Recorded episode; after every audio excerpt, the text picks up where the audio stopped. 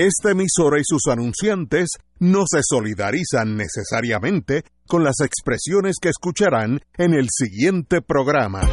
Son las 5 de la tarde, hora de escuchar Fuego Cruzado, el programa de más credibilidad en la radio puertorriqueña, en las voces de Ignacio Rivera, Néstor Duprey y sus panelistas invitados con su discusión política dinámica e incisiva de los acontecimientos más importantes del momento. Fuego Cruzado comienza ahora.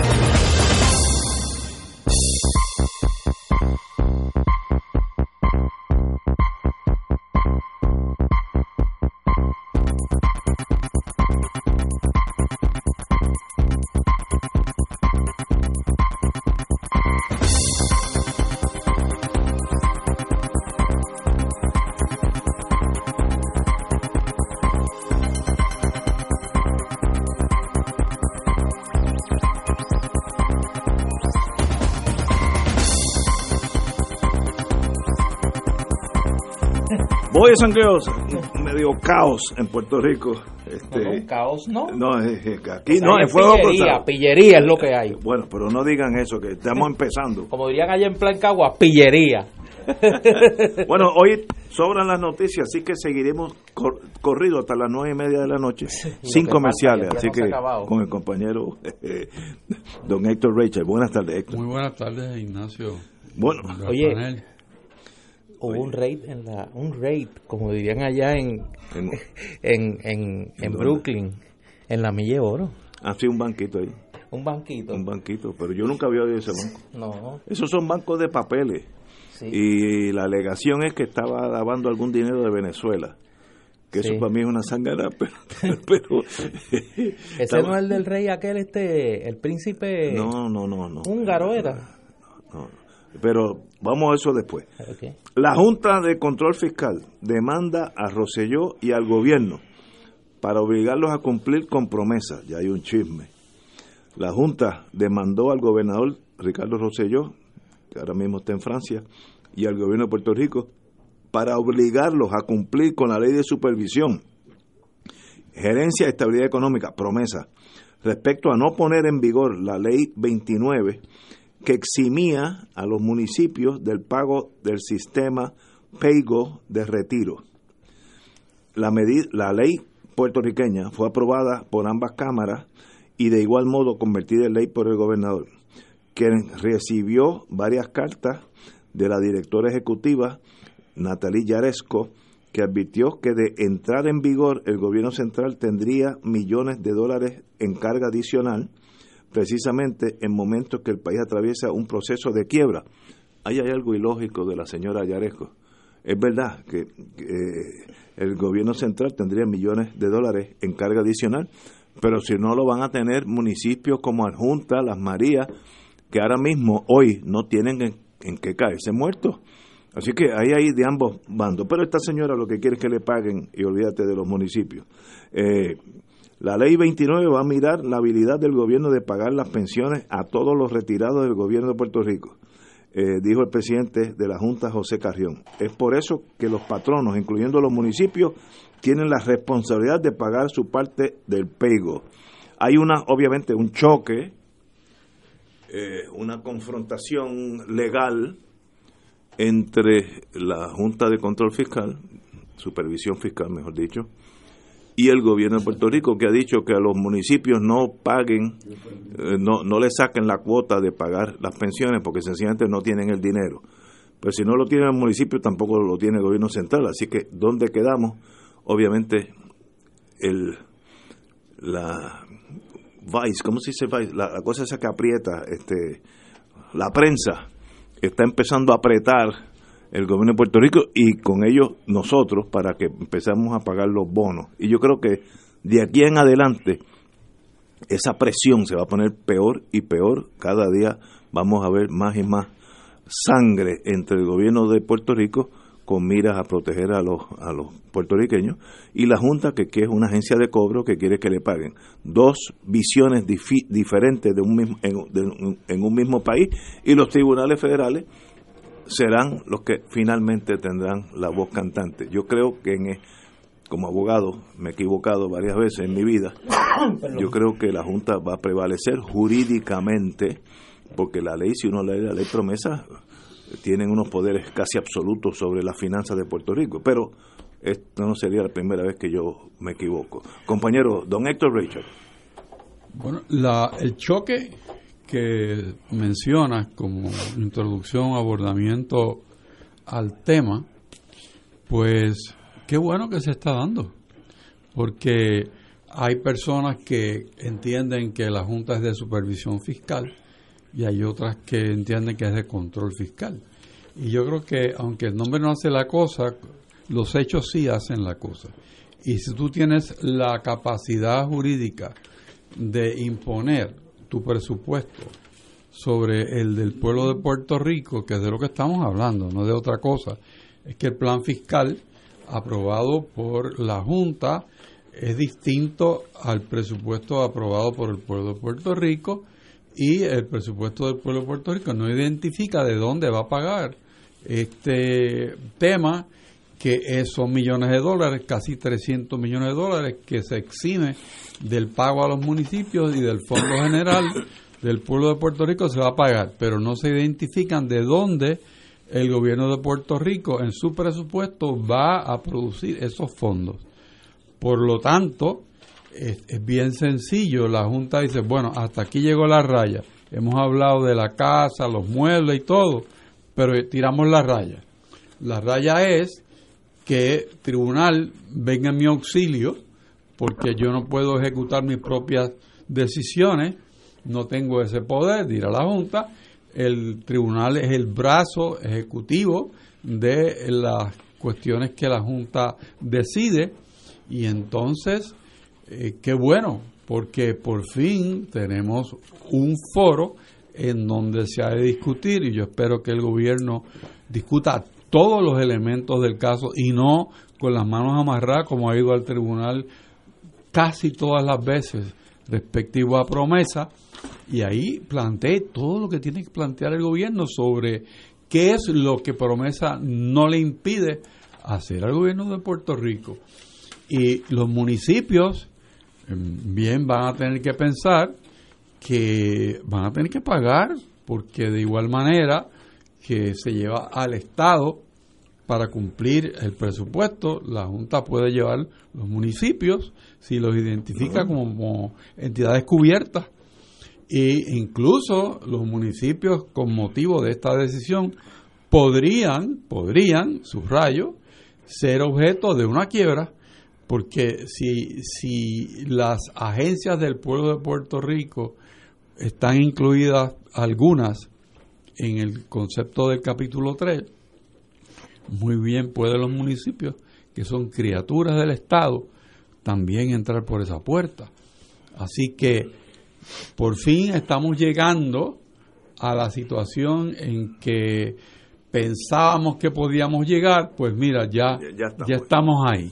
Este, y ese ya estamos ahí, pues requiere buen juicio, tener buen consejo legal y saber que, que, en un país como este, donde estamos acostumbrados a hacer las cosas correctamente, pues sí, vamos a plantear todos estos asuntos al tribunal y que el tribunal tome la decisión que a la luz de la ley de promesa haya que tomar y si esa disposición no es consona con la constitución de los Estados Unidos, que el tribunal también lo diga.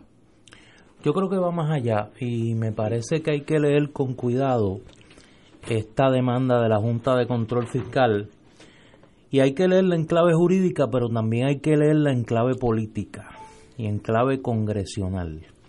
A mí me parece que esta demanda de la Junta, eh, además de atacar, y estoy pensando ahora en inglés, de, challenge, de retar, eh, la constitucionalidad y legalidad de unas acciones del Poder Legislativo puertorriqueño y del Poder Ejecutivo, pretenden sentar un caso, y voy a leer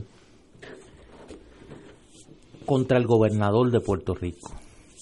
Dice, eh, dice la demanda, la Junta ha mostrado paciente, recordando al gobernador repetidamente sus obligaciones y violaciones a la sección 203. Pero aún así el gobernador continúa desatendiendo sus obligaciones. Y voy a leer la cita del artículo de Joan Isabel González, periodista del Nuevo Día, que como sabemos es eh, de las mejores que cubre el tema económico. excelente. En su demanda a la Junta de Supervisión Fiscal, el gobernador, a sabiendas y de manera voluntaria, ha optado por actuar en contra de promesa, cosa que desde la perspectiva del ente federal constituye un patrón de parte del mandatario para ir en contravención de ese estatuto y a su vez incumplir también con el plan fiscal vigente. La ley 29, refiriéndose a la ley que exime a los municipios del pago de su aportación al sistema de pensiones, es significativamente inconsistente con el plan fiscal y es precisamente el tipo de mandato sin financiamiento que causó la crisis fiscal de Puerto Rico en primer lugar. ¿Cuáles son las leyes que está cuestionando la Junta? está cuestionando la ley 29, la ley que exime a los municipios del pago de su aportación al sistema de retiro, la ley que los exime de su del pago de su aportación a la reforma de salud y 40 resoluciones conjuntas que aprobó la legislatura reasignando fondos, incluyendo el llamado barrilito. Eh, de todo esto, a mí lo más significativo desde el punto de vista político, obviamente ustedes son abogados, la discusión jurídica pues obviamente se la de ustedes, es que la Junta por primera vez plantea, que yo recuerde, que la conducta del gobernador es una conducta de un patrón consistente de violación de la ley promesa. Y a mí me parece que ese argumento no va dirigido a la juez Swain. Ese argumento va dirigido al Congreso. Y la Junta, que sabe que tiene que pasar pronto por el proceso de eh, aprobación congresional, está sentando las bases para decir, nosotros hemos estado haciendo nuestro trabajo, pero nosotros estamos enfrentando a un gobernador que tiene un patrón de incumplimiento de la ley. Subrayo, incumplimiento de la ley. ¿Por qué? Porque a mí me parece que no se puede ver la demanda ajena al contexto en que se da, en un momento donde la administración Rosselló está seriamente cuestionada en cuanto a la legalidad de sus actuaciones. A mí me parece que esto es un argumento adicional de la Junta y me parece que es un argumento adicional del gobierno federal contra la administración Rosselló. Y hay que verlo, yo, yo, yo lo veo un poco más allá del tema de eh, del cuestionamiento específico a las leyes y resoluciones conjuntas que ellos alegan en la Tenemos que ir a una pausa, yo tengo varias preguntas para aquí a los compañeros. Así que vamos a una pausa y regresamos con enfrentado el gobierno federal vía promesa y el gobierno estatal. Vamos a una pausa. Esto es Fuego Cruzado por Radio Paz 810 AM. Diariamente en nuestra cocina algo delicioso se cuece en la olla. Se escucha el cortar de la cebolla y el triturar de los ajos. En Freshmart utilizamos ingredientes frescos sin aditivos ni preservativos. En el deli encontrarás la mejor variedad de desayunos, almuerzos y cenas, pizzas artesanales y más. Los mejores especiales de la semana para comer sano y sabroso. Explora la variedad de ofertas más saludables. Ven a Freshmart en Aguadilla, Caguas, Carolina, Condado, Guaynabo y Atorrey. Freshmart es para todos. Fuego Cruzado está contigo en todo Puerto Rico. El licenciado Ricardo Pascual cuenta con 29 años de abogado en la práctica civil de daños y perjuicios, caídas, accidentes, accidentes de tránsito y otros. El licenciado ofrece consultas gratis, incluso si no puede llegar a la oficina, vamos a su residencia. Si usted, un familiar o una amistad ha sufrido un accidente, llame para cita y consulta al 787-510-4883, 510-4883. La oficina del licenciado Pascual está en el Centro Internacional de Mercadeo, carretera 165, Torre 1, oficina 210 en Guaynabo, frente a la cárcel federal. Recuerde, llame para orientarle y ayudarle al 787-510-4883, 510-4883. Cada sábado de 9 a 11 de la mañana tendrás un encuentro con De Frente con la Verdad, donde se discuten asuntos que tocan de cerca la actualidad en todas sus perspectivas, las historias que afectan a tu diario vivir, estos y otros temas analizados desde el punto de vista evangélico. De Frente con la Verdad, todos los sábados de 9 a 11 de la mañana por Radio Paz 810. Hoy más que nunca, Puerto Rico necesita el cooperativismo para juntos salir adelante como pueblo. Conoce cómo podemos hacerlo. Sintoniza Cooperativismo por Puerto Rico, el programa radial de la Liga de Cooperativas. Todos los martes a las 4 de la tarde, por aquí, por Radio Paz 810 AM. Y ahora continúa Fuego Cruzado. Regresamos, amigas y amigos, a Fuego Cruzado. Como tenemos aquí un pasado y distinguido ex secretario de Justicia, la pregunta uno, que yo no estoy en esa liga, es ¿y qué puede hacer Estados Unidos? Cuando digo Estados Unidos, el Congreso vía promesa, pero es la misma cosa. ¿Qué poderes tiene Estados Unidos en torno a este encontronazo? Vamos a asumir que la jueza falla, como yo predigo, a favor de la Junta. De ahí para abajo, ¿qué puede pasar? Compañero, don Héctor Rachel. Bueno, la juez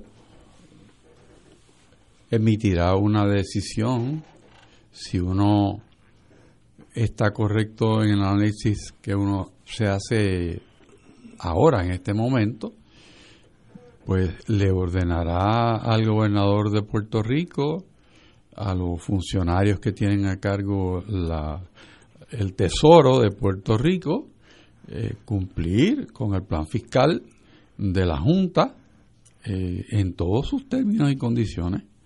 O sea, eso y es lo si que... yo y si yo gobernador digo no, Bueno, pues entonces, Entonces, ¿qué se pone la- el alguacil Ahí podrá, no podrá emitir eh, o actuar en forma tal como en situaciones en que se va a subastar una propiedad y el alguacil es el que firma la escritura. O sea, no hay ningún ningún problema de que tengamos un alguacil de secretario de Hacienda. O sea, Ah, que se incauten de la maquinaria del, del dinero en- de Hacienda.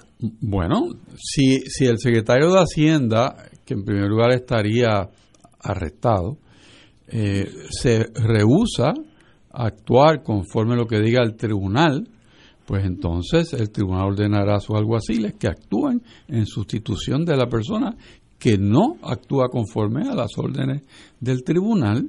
Es como es el sistema. O sea, no, no hay nada novedoso en cuanto a eso. Pero es que uno no lo ve tan claro cuando es el gobernador o el secretario de Hacienda. ¿sabes? Bueno, pero, Porque eh, este no es Doña Yuya. que El procedimiento es el procedimiento es el mismo. Es el mismo. pero mucho más crítico. Bueno, puede ser más crítico y más emoción y todo, pero hay que verlo en frío. O sea, eso es como es. Y ahora es entre gente conocida porque el alguacil federal es el nuero de Mayita, la alcaldesa de Ponce. No sabía eso. Sí, el, el- nuevo alguacil federal es el nuero de Mayita. Es hermano. El nuero, el nuero. El nuero, ok. Muy bien, me le deseo lo mejor, no, no sé quién es. Ahora, yo soy adjunta, y digo adjunta porque mi padre, mi, mi madre nació allí. La junta, la juez Swain, que yo creo que lo que va a pasar, dice, no, usted tiene que pagar.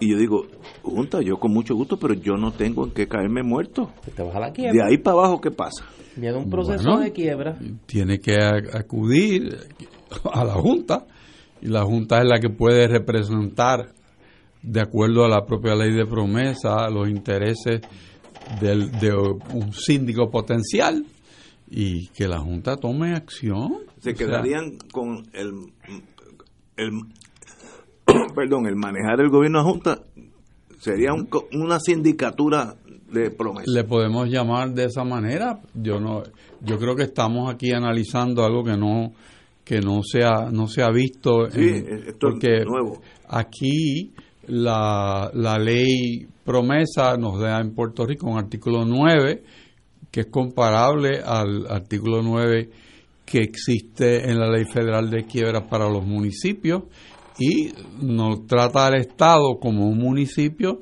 y puede ser que por añadidura a los municipios del Estado, que son criaturas, no son, son entidades aparte del, del Estado en Puerto Rico, pues que los lleve de la misma mano.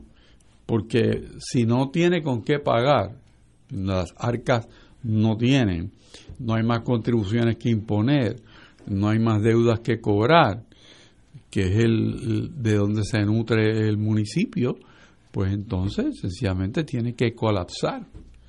Porque es que no, no tenemos alternativas. Pero ¿cómo colapsa un municipio? ¿Y, y quién le, le recoge la basura? ¿Le vela la policía eh, municipal? Eh, ¿Corre si el municipio no tiene fondo, no puede obligar a nadie a trabajar. Exacto.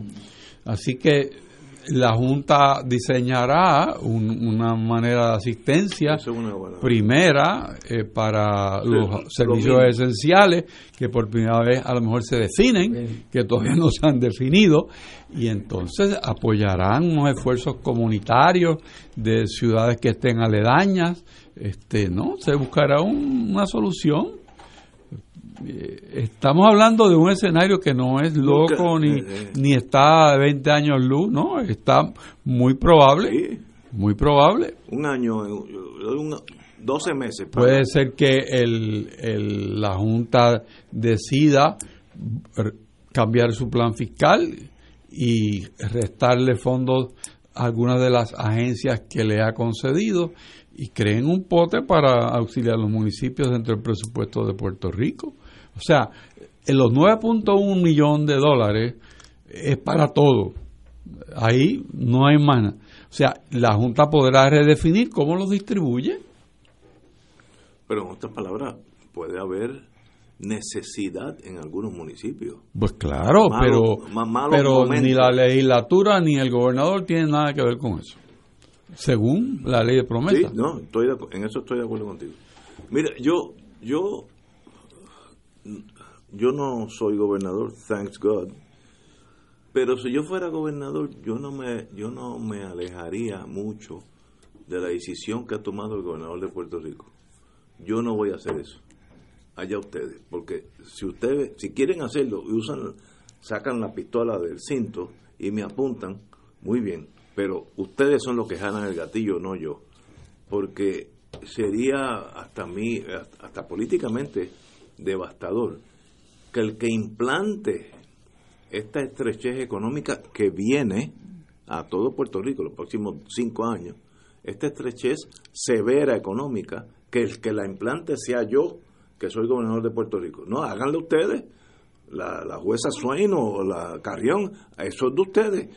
Ustedes van a Junta y se quedan con el municipio y despiden la mitad de los empleados públicos. Háganlo ustedes, yo no lo voy a hacer y yo no lo haría aunque aunque tuviera que enfrentarme a un a una decisión seria con la juez Swain de desacato, etcétera, etcétera.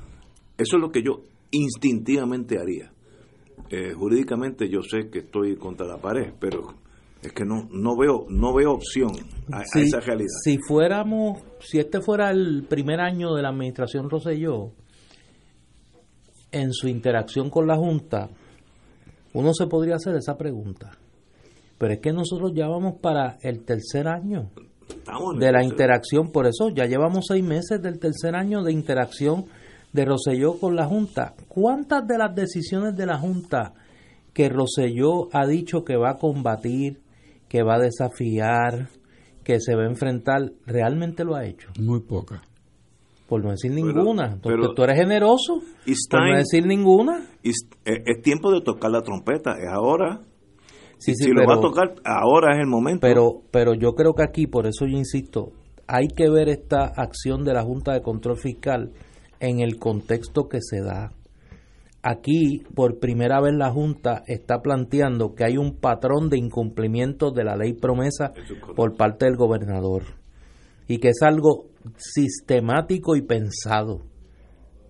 Que suena a un esquema. No, no, sí. Por eso, eh, en un momento donde la última vez que yo conté, hay por lo menos siete investigaciones federales contra la administración Roselló, donde ahora mismo se está a la espera de arrestos por parte de las autoridades federales en escándalos de corrupción de la administración Roselló donde ahorita vamos a discutir la más reciente extravagancia de la administración Rosselló de, los contratos de los cuñados y los, parientes y los dolientes en edificios públicos. O sea, y entonces una administración que está con ese nivel de precariedad moral, con ese nivel de, falta de credibilidad, con el serio cuestionamiento a seguirle dando dinero del gobierno federal, porque no se confía en la administración del dinero, pues digo, yo creo que no está en la mejor posición del mundo para entrar en un curso de colisión con la Junta. Y la Junta que lo sabe y está defendiendo sus nombramientos, dice, no, mira, si es que también, en la ley promesa también, este gobernador tiene un patrón de incumplimiento de la ley.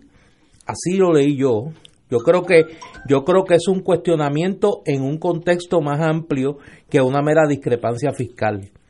Y vamos a ver a dónde llega, que creo que va a llegar más allá de lo que decida o no la juez y si los municipios son o no solventes.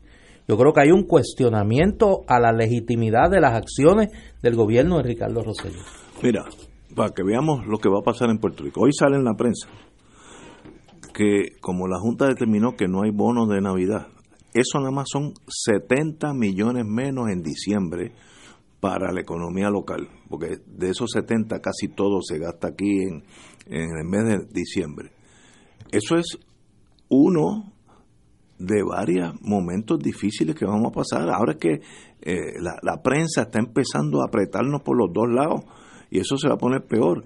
Ahora, yo gobernador, ¿me allano a eso o me la juego aunque vaya preso? Es una decisión muy personal y yo, primero, yo no soy gobernador, así que tampoco puedo echarme aquí de, desde aquí uñame a tomar esas decisiones. Pero son decisiones trascendentales, históricas o usted va a ser el gatillero de la Junta. Eso para mí históricamente sería la peor decisión que podía tomar un gobernador de Puerto Rico. usted implementar esa, esa hecatombe económica a nuestros municipios, para mí es imposible que eso suceda. Pero ya veremos, con, con esperar un poquito más. Ya la demanda está radicada, así que ya, ya veremos. Eh, comparé, Rachel, no sé si le estoy tomando bueno, el, las alternativas del gobernador podrían ser muchas de las que ya ha utilizado hasta el momento, que es decir una cosa y entonces cambiar el curso de acción cuando actúa. Esa es una. Eh, y estamos hablando de que el puente que hay que correr es de, que se lleva un año. Eh, para el bono no, pero para el resto de las cosas. También eh, hay que ver que, aunque sea cuenta gota, los fondos federales que han de venir, han de venir. y, entonces eso ayudaría, y de hecho en, en los números de la Junta eh, se reconoce un crecimiento económico que, que da lugar a que la economía de Puerto Rico mejore a un punto en donde están pensando que se pueda pagar ya pronto este, algo de la deuda que Puerto Rico no ha pagado en los últimos tres años. O sea que que hay una inyección de, dinero que está por ahí por llegar, que claro está, con la idea de, poner mini, mini juntas o mini monitores eh, para los pagos, eh, pues se entorpece un poco eso, pero esta idea de los monitores o personas encargadas de los fondos federales, como se ha legislado o legislado, ¿no? dispuesto para el Departamento de Educación, pues lo que hace es lograr que el, el dinero que está diseñado a llegar a, un, a, una persona o entidad llegue. O sea, y ahí viene el, factor de inversión en la economía y de multiplicación en los resultados de ese movimiento de dinero. Pudiera ah, ayudar Además, en Puerto Rico lo que está enfermo es el gobierno, ¿ah? no es la economía, el resto del país. O sea, eso es lo que está eh, en, quiebra, el gobierno. La, la industria sigue echando adelante, compañías siguen llegando, hay negocios nuevos, hay gente que, que desea participar en, la economía puertorriqueña y eso está ahí también. O sea que tenemos que ver que, que esta esta manera de, de pensar totalmente negativamente, pues no necesariamente acompaña a otros sectores de la economía.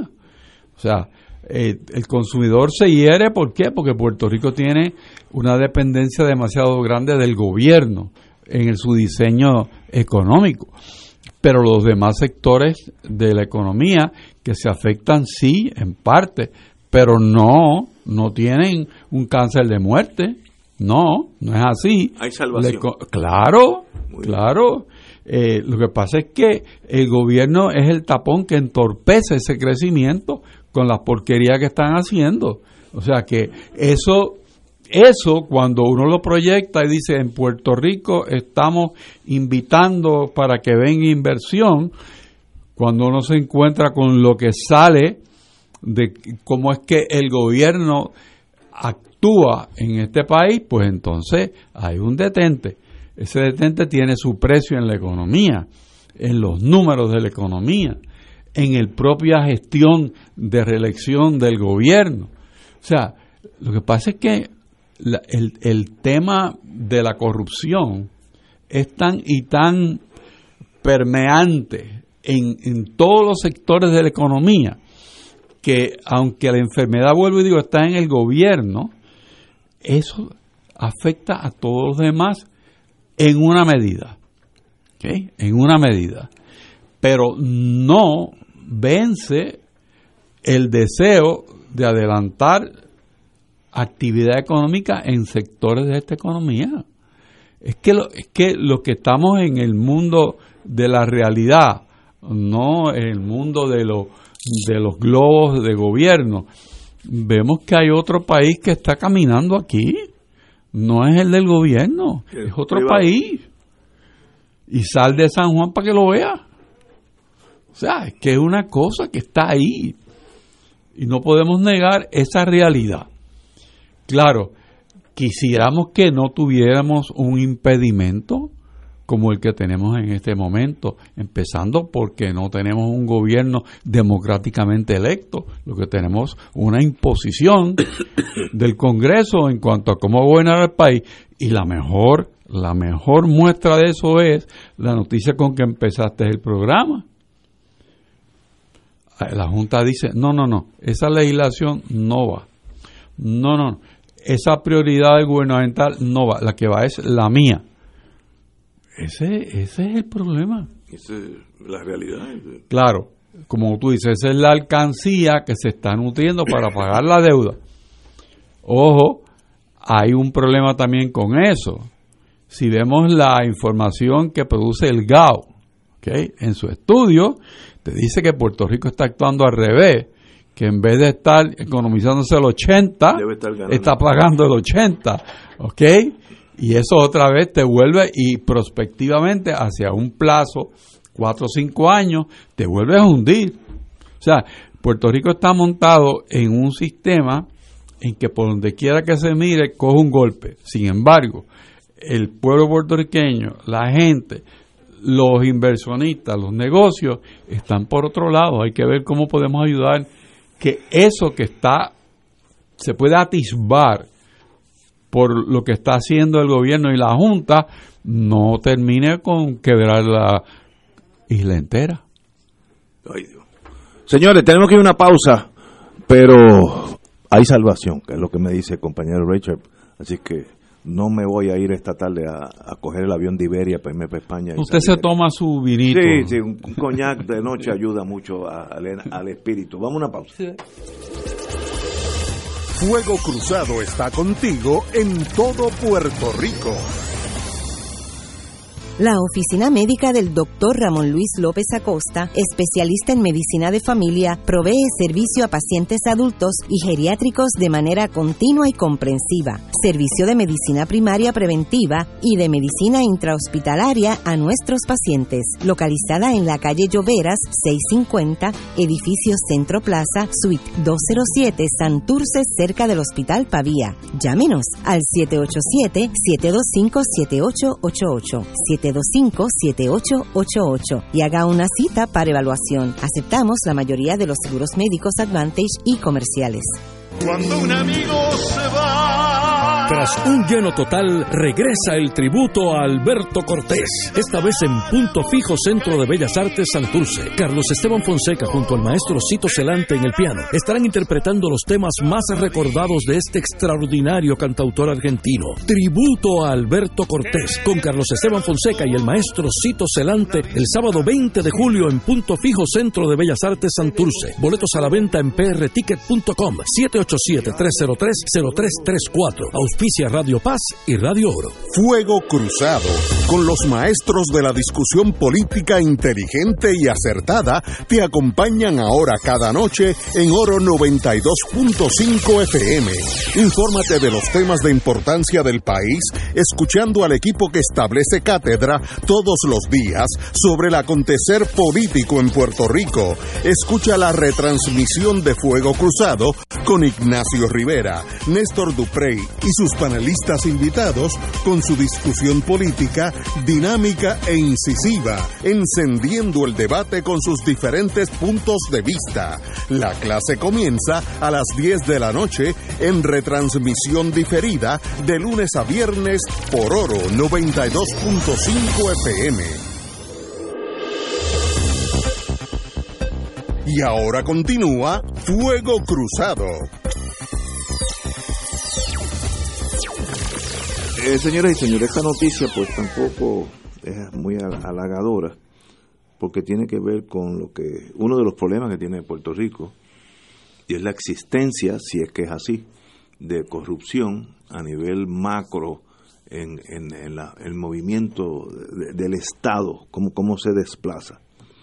Cito ahora de, creo que es el vocero, no, de, primera, hora. primera, hora. Un triángulo entre familia y amigos que involucra a directores de edificios públicos y para el financiamiento de la infraestructura, AFI, mueve cerca de un millón en contratos del gobierno, lo que podría ir en violación de la ley de ética gubernamental. Veinte días después que Josian Nazario empezó a trabajar como ejecutivo de los edificios públicos, la empresa de su cuñada, Elite General, comenzó a tener jugosos contratos que alcanzaron 913.980 dólares. Aunque estos acuerdos, unos seis, no se han suscrito directamente a través de su agencia, el 87% del monto total, 798.510,69, ha sido con edificios públicos que dirige Eduardo Rivera, quien fue padrino de boda de Nazario Torres. Elite, esta compañía, Elite General, dirigida por Carmen Carrasquillo Rodríguez, fue incorporada el 19 de enero del 2017, una vez que ganaron, para ofrecer servicios de mantenimiento y construcción de obras. Eh, obviamente, ahí el padrinazgo, las familias, eh, es uno de los problemas. Ahora, estas señores que se llevaron esa, esa subasta, ¿alguna vez en su vida tuvieron contratos de mantenimiento? Eh, ¿Son ingenieros? ¿O esto sencillamente porque lo más lo más importante de todo, que son familiares. Eh, esto es lo que nos pone en Washington bajo la lupa de corrupción y entonces le mandaron unos 10 agentes forenses, más bien para buscar el dinero eh, del FBI a Douglas Leff.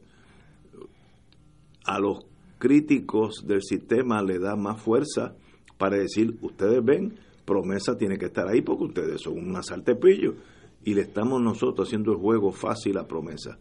O, una tragedia más, este, esto se ha visto antes, eh, esto no es la primera vez, en el caso de Fajardo eso también sucedió, idéntico, pero ahora es la, la versión moderna.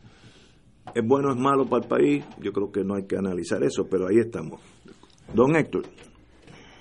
Bueno, el patrón el patrón que vemos, digo vemos porque yo tuve la oportunidad de verlo en televisión, las entrevistas que se hicieron a las personas que tú has hecho referencia. El comportamiento de las personas entrevistadas, eh, lo que llamamos los abogados el demeanor, que va más allá de la expresión y el comportamiento, es, es una, una apreciación que uno hace cuando ve la persona declarar. Eh, demuestra que había preocupación intensa en la persona entrevistada. Cuando te los cogen, cuando te silencios, cogen en algo, los silencios son elocuentes. Eh, la, la mudanza en la cara es elocuente. El tono de voz es elocuente. Elocuente en el sentido de que dice mucho y lo dice de tal manera en que la persona que comunica, comunica unos énfasis quizás no intencionales, pero que están en la manera en que se comporta. Eh, Eso dice mucho a un juzgador, a un jurado, a un juez.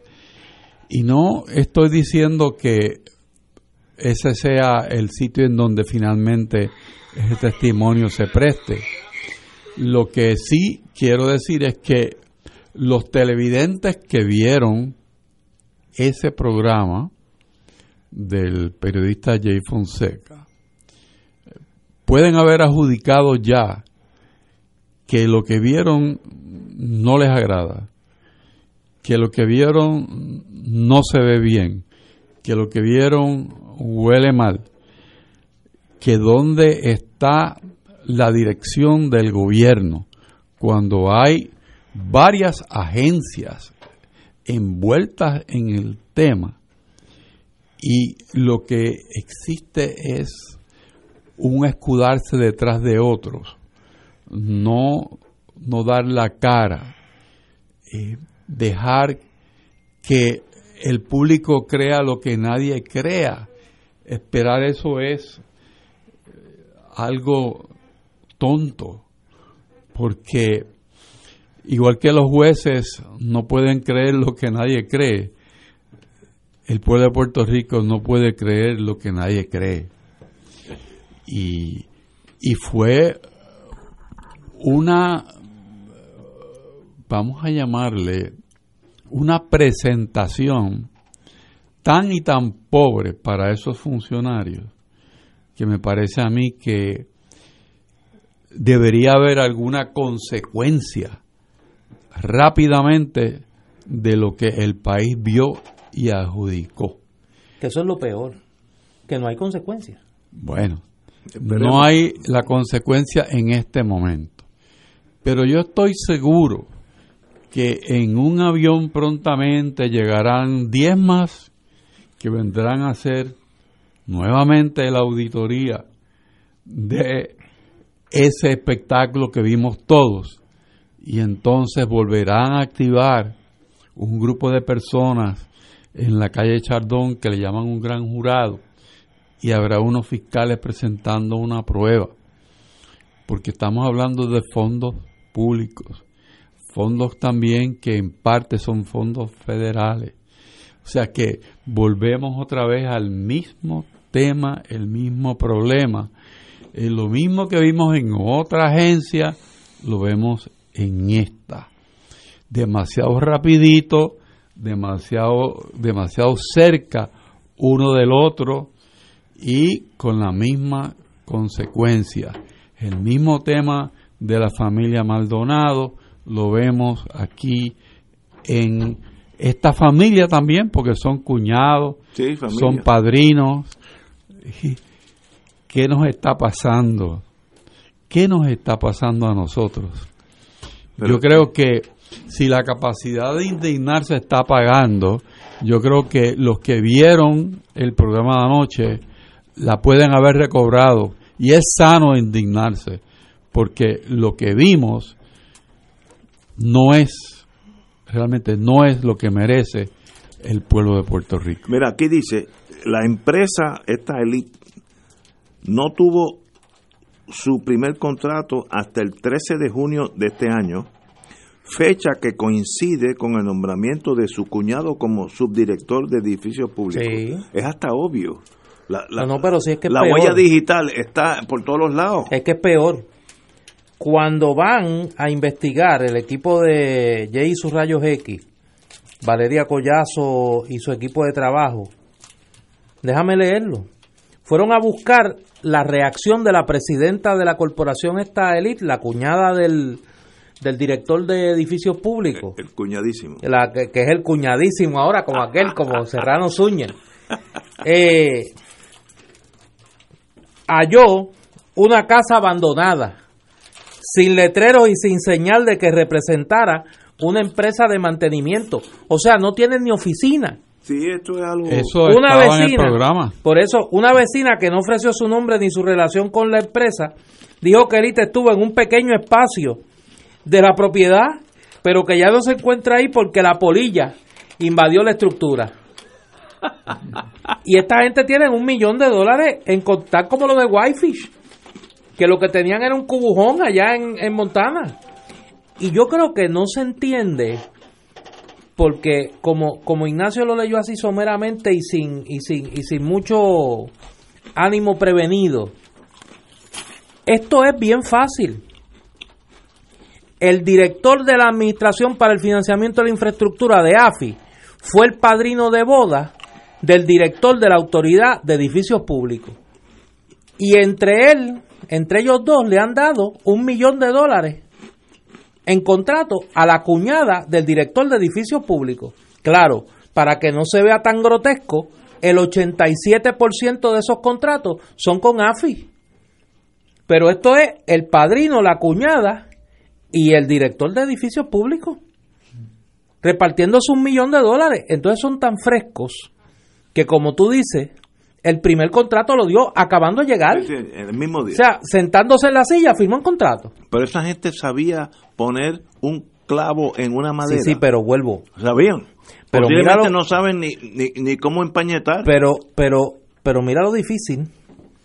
Este contrato se firmó en julio del año pasado, en medio de la catástrofe de María, de la recuperación económica. Y volvemos, esto es un patrón, Es un patrón, desgraciadamente. es un patrón, eh, donde pues lo peor es que hoy, y ahora voy a lo, lo- lo que le pone la cherry al bizcochito, ¿a quién el gobernador nombra para que investigue si hay una irregularidad con esto? ¿Tú sabes a quién nombró? A Llorandi. A Ricardo Llorandi. Lo nombra un hombre que está cuestionado ahora mismo en sus acciones como secretario de la gobernación. Es el que va a investigar si esto, si aquí hay alguna irregularidad. Y no debiera ser la- el Departamento de Justicia. Pero claro, porque ahí es que voy.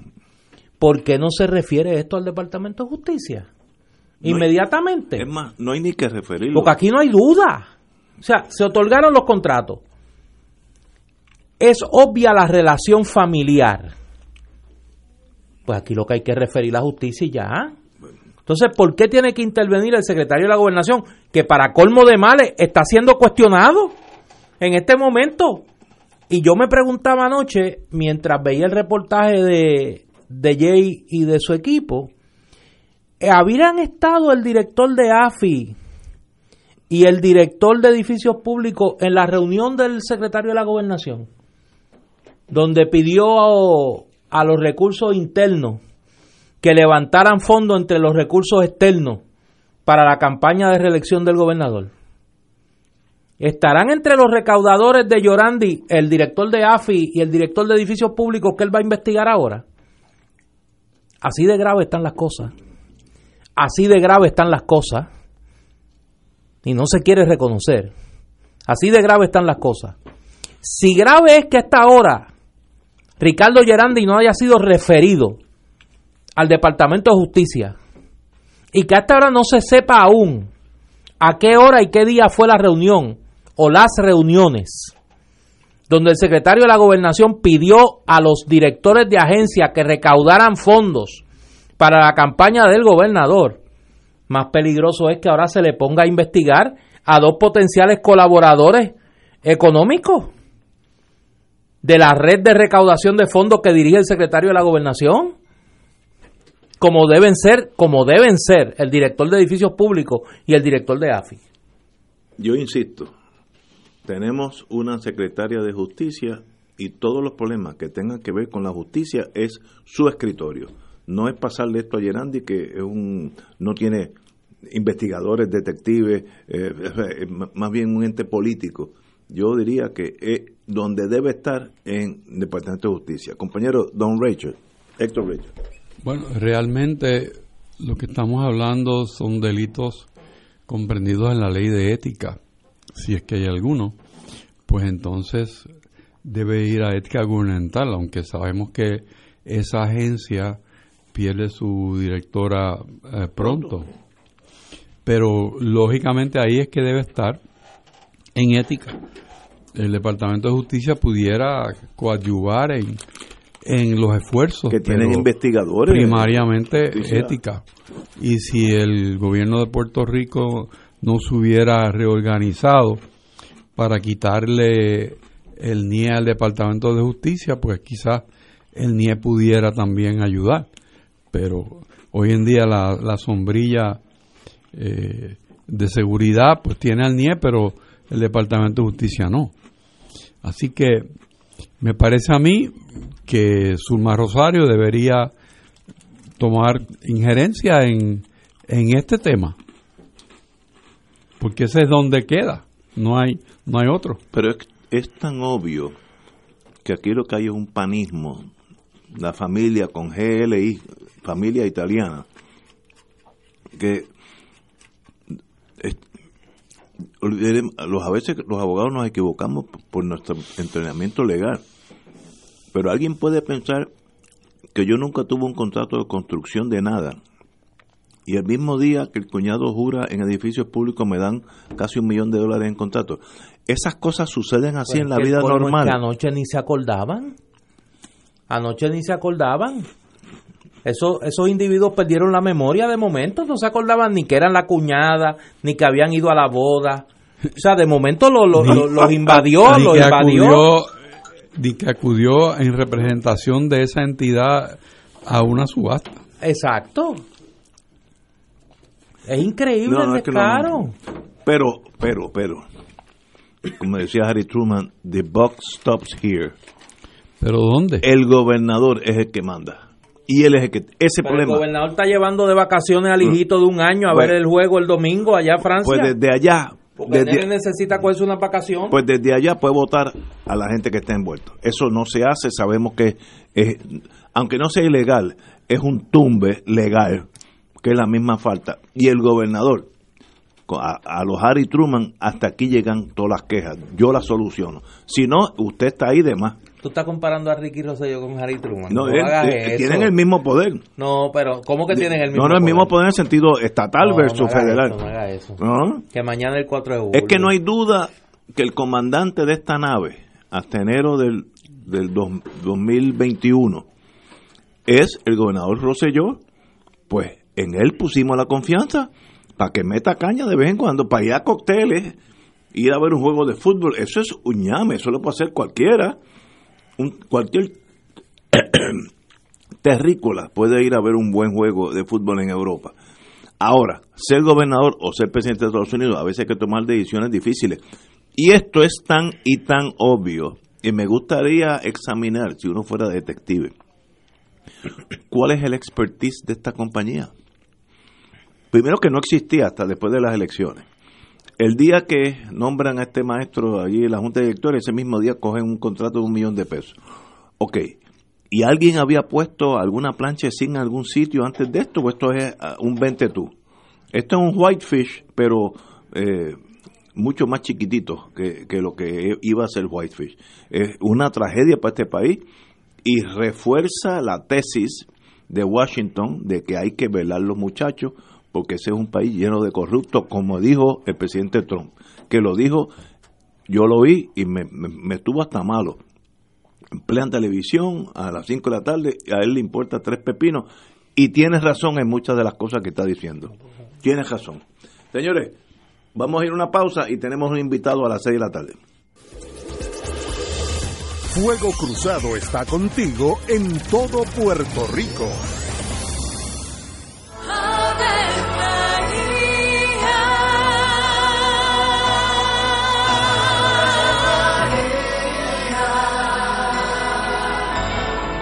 El ángel del Señor anunció a María. Y ella concibió por obra del Espíritu Santo. Dios te salve María, llena eres de gracia, el Señor es contigo. Bendita tú eres entre todas las mujeres, y bendito es el fruto de tu vientre Jesús. Santa María, Madre de Dios, ruega por nosotros pecadores, ahora y en la hora de nuestra muerte. Amén. He aquí la esclava del Señor. Hágase en mí según tu palabra. Dios te salve María, llena eres de gracia, el Señor es contigo. Bendita tú eres entre todas las mujeres, y bendito es el fruto de tu vientre Jesús. Santa María, Madre de Dios, ruega por nosotros pecadores, ahora y en la hora de nuestra muerte. Amén. Y el Verbo se hizo carne. Y habitó entre nosotros. Dios te salve María, llena eres de gracia, el Señor es contigo.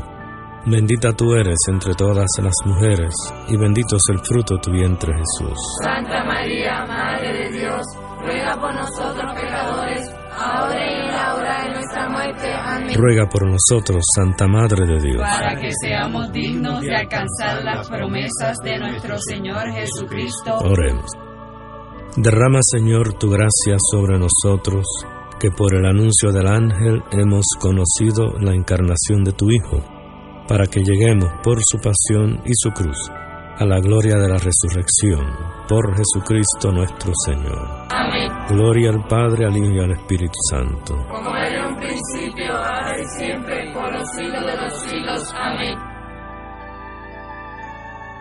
Ser rotario es dar de sí, con amplitud, sin anhelo de recompensa del cielo, antes de pensar en sí.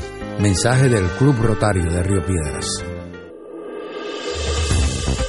Aquí la llama se enciende cada tarde a las 5 porque escuchas Radio Paz 810 AM, WKBM San Juan y retransmite en diferido WOROFM Corozal San Juan, la Casa de Fuego Cruzado, el programa de más credibilidad en la radio puertorriqueña.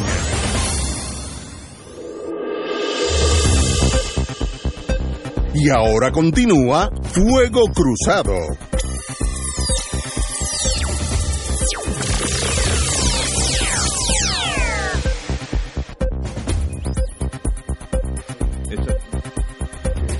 Y amigas, hace una semana más o menos tuvimos aquí a dos distinguidas amigas en Fuego Cruzado que estábamos hablando sobre la posible enmienda a la ley de condominio que requiere en este momento, si no me equivoco, yo no soy experto en ley de condominio, que para los cambios sustanciales en la junta en, el condominio se tiene que tener unanimidad de los condómines. Y ellas presentaron una queja de un proyecto, estoy hablando de memoria de lo que dijeron las compañeras, que bajaba ese, ese quantum a 75%, incluyendo lo que parece que es el, lo más difícil de todo, que es el, el, que un condominio tome la decisión de ser eh, Airbnb. Eh, y pues eso pues genera fricción a favor y en contra. Y que tenemos nosotros, hoy tenemos también distinguidos amigos, los licenciados José de la Cruz Queret, compartimos el mismo edificio, esta oficina está en Torre de la Reina, mi residencia, Roberto Rivera y Marcos Rosado. Eh, queremos que ustedes nos expliquen primero cuál es, cuál es el asunto ante los legisladores y cuál es la posición de ustedes, compañeros. ¿Cuál, cuál de ustedes va a hablar? Bueno, sí, gracias a don Ignacio y, y, a todos los miembros del, del, panel y igualmente pues a la red de audiencia. Me gustaría hacer un leve trasfondo sí, de la manera sí, más, resumida, más resumida posible para saber cómo llegamos aquí hoy, 2019, y dónde estamos. Eh, en efecto, en el hace ya tres años, un grupo de profesionales de condominios, un grupo de titulares de condominios, muchos de ellos miembros de juntas de directores, y varias organizaciones nos unimos en lo que eventualmente terminamos eh, llamando la coalición de condominios. Ese grupo, como les dije, pues está configurado por eh, más de 20 individuos en el, en el ir y venir que formaron parte del grupo, entre titulares, miembros de junta, abogados, administradores, contadores, profesionales de la industria de seguros, Incluso había hasta representantes de compañías de seguridad y de mantenimiento desde el inicio. Y también eh, formaron parte de ese grupo todas las organizaciones existentes en ese momento que representan directo e indirectamente a condominios, incluyendo la Asociación de Condominios, la Alianza de Condominios, la Federación de Condominios, la Asociación de Administradores de Condominios y Urbanizaciones y la Asociación de Administradores de Puerto Rico.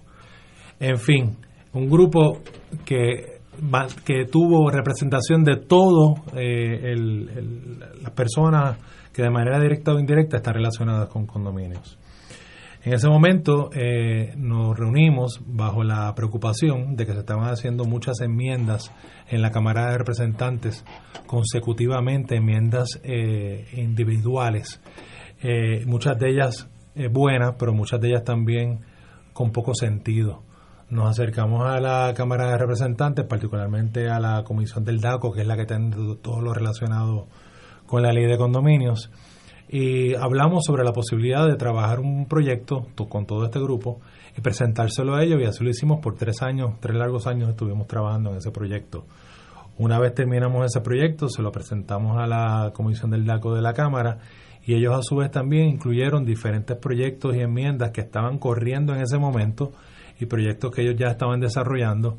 Y con todo y eso entre nuestras ideas y las de ellos se hizo lo que hoy día se conoce como el PC 1874, que fue aprobado a principios de año en la Cámara de Representantes y que hoy día está ante la consideración del Senado. ¿Y qué dice en español, sencillo, para yo entenderlo, qué dice el, el PS 1874? En términos principales. Pues mira, don Ignacio, lo que pasa es que eh, obviamente no nos daría este programa para hablar porque estamos hablando de una ley completa. ¿Y por qué una ley completa? Usted sabe que la ley 104 de 1958 ya cumplió 60 años, ya va, ya estamos en el 61, eh, antes que se conocía como la ley de propiedad horizontal. Eh, durante los años ha sufrido una, una serie de enmiendas, dentro de las cuales la enmienda más significativa, más reciente, fue en el 2003. Eh, Muchas de, esos, de esas enmiendas que se hicieron en el 2003 nosotros la estamos preservando, fue trabajada primordialmente por el reconocido profesor Michel Godreau, profesor de ley de la Universidad de Puerto Rico y persona muy reconocida y distinguida en lo relacionado con la ley de condominios.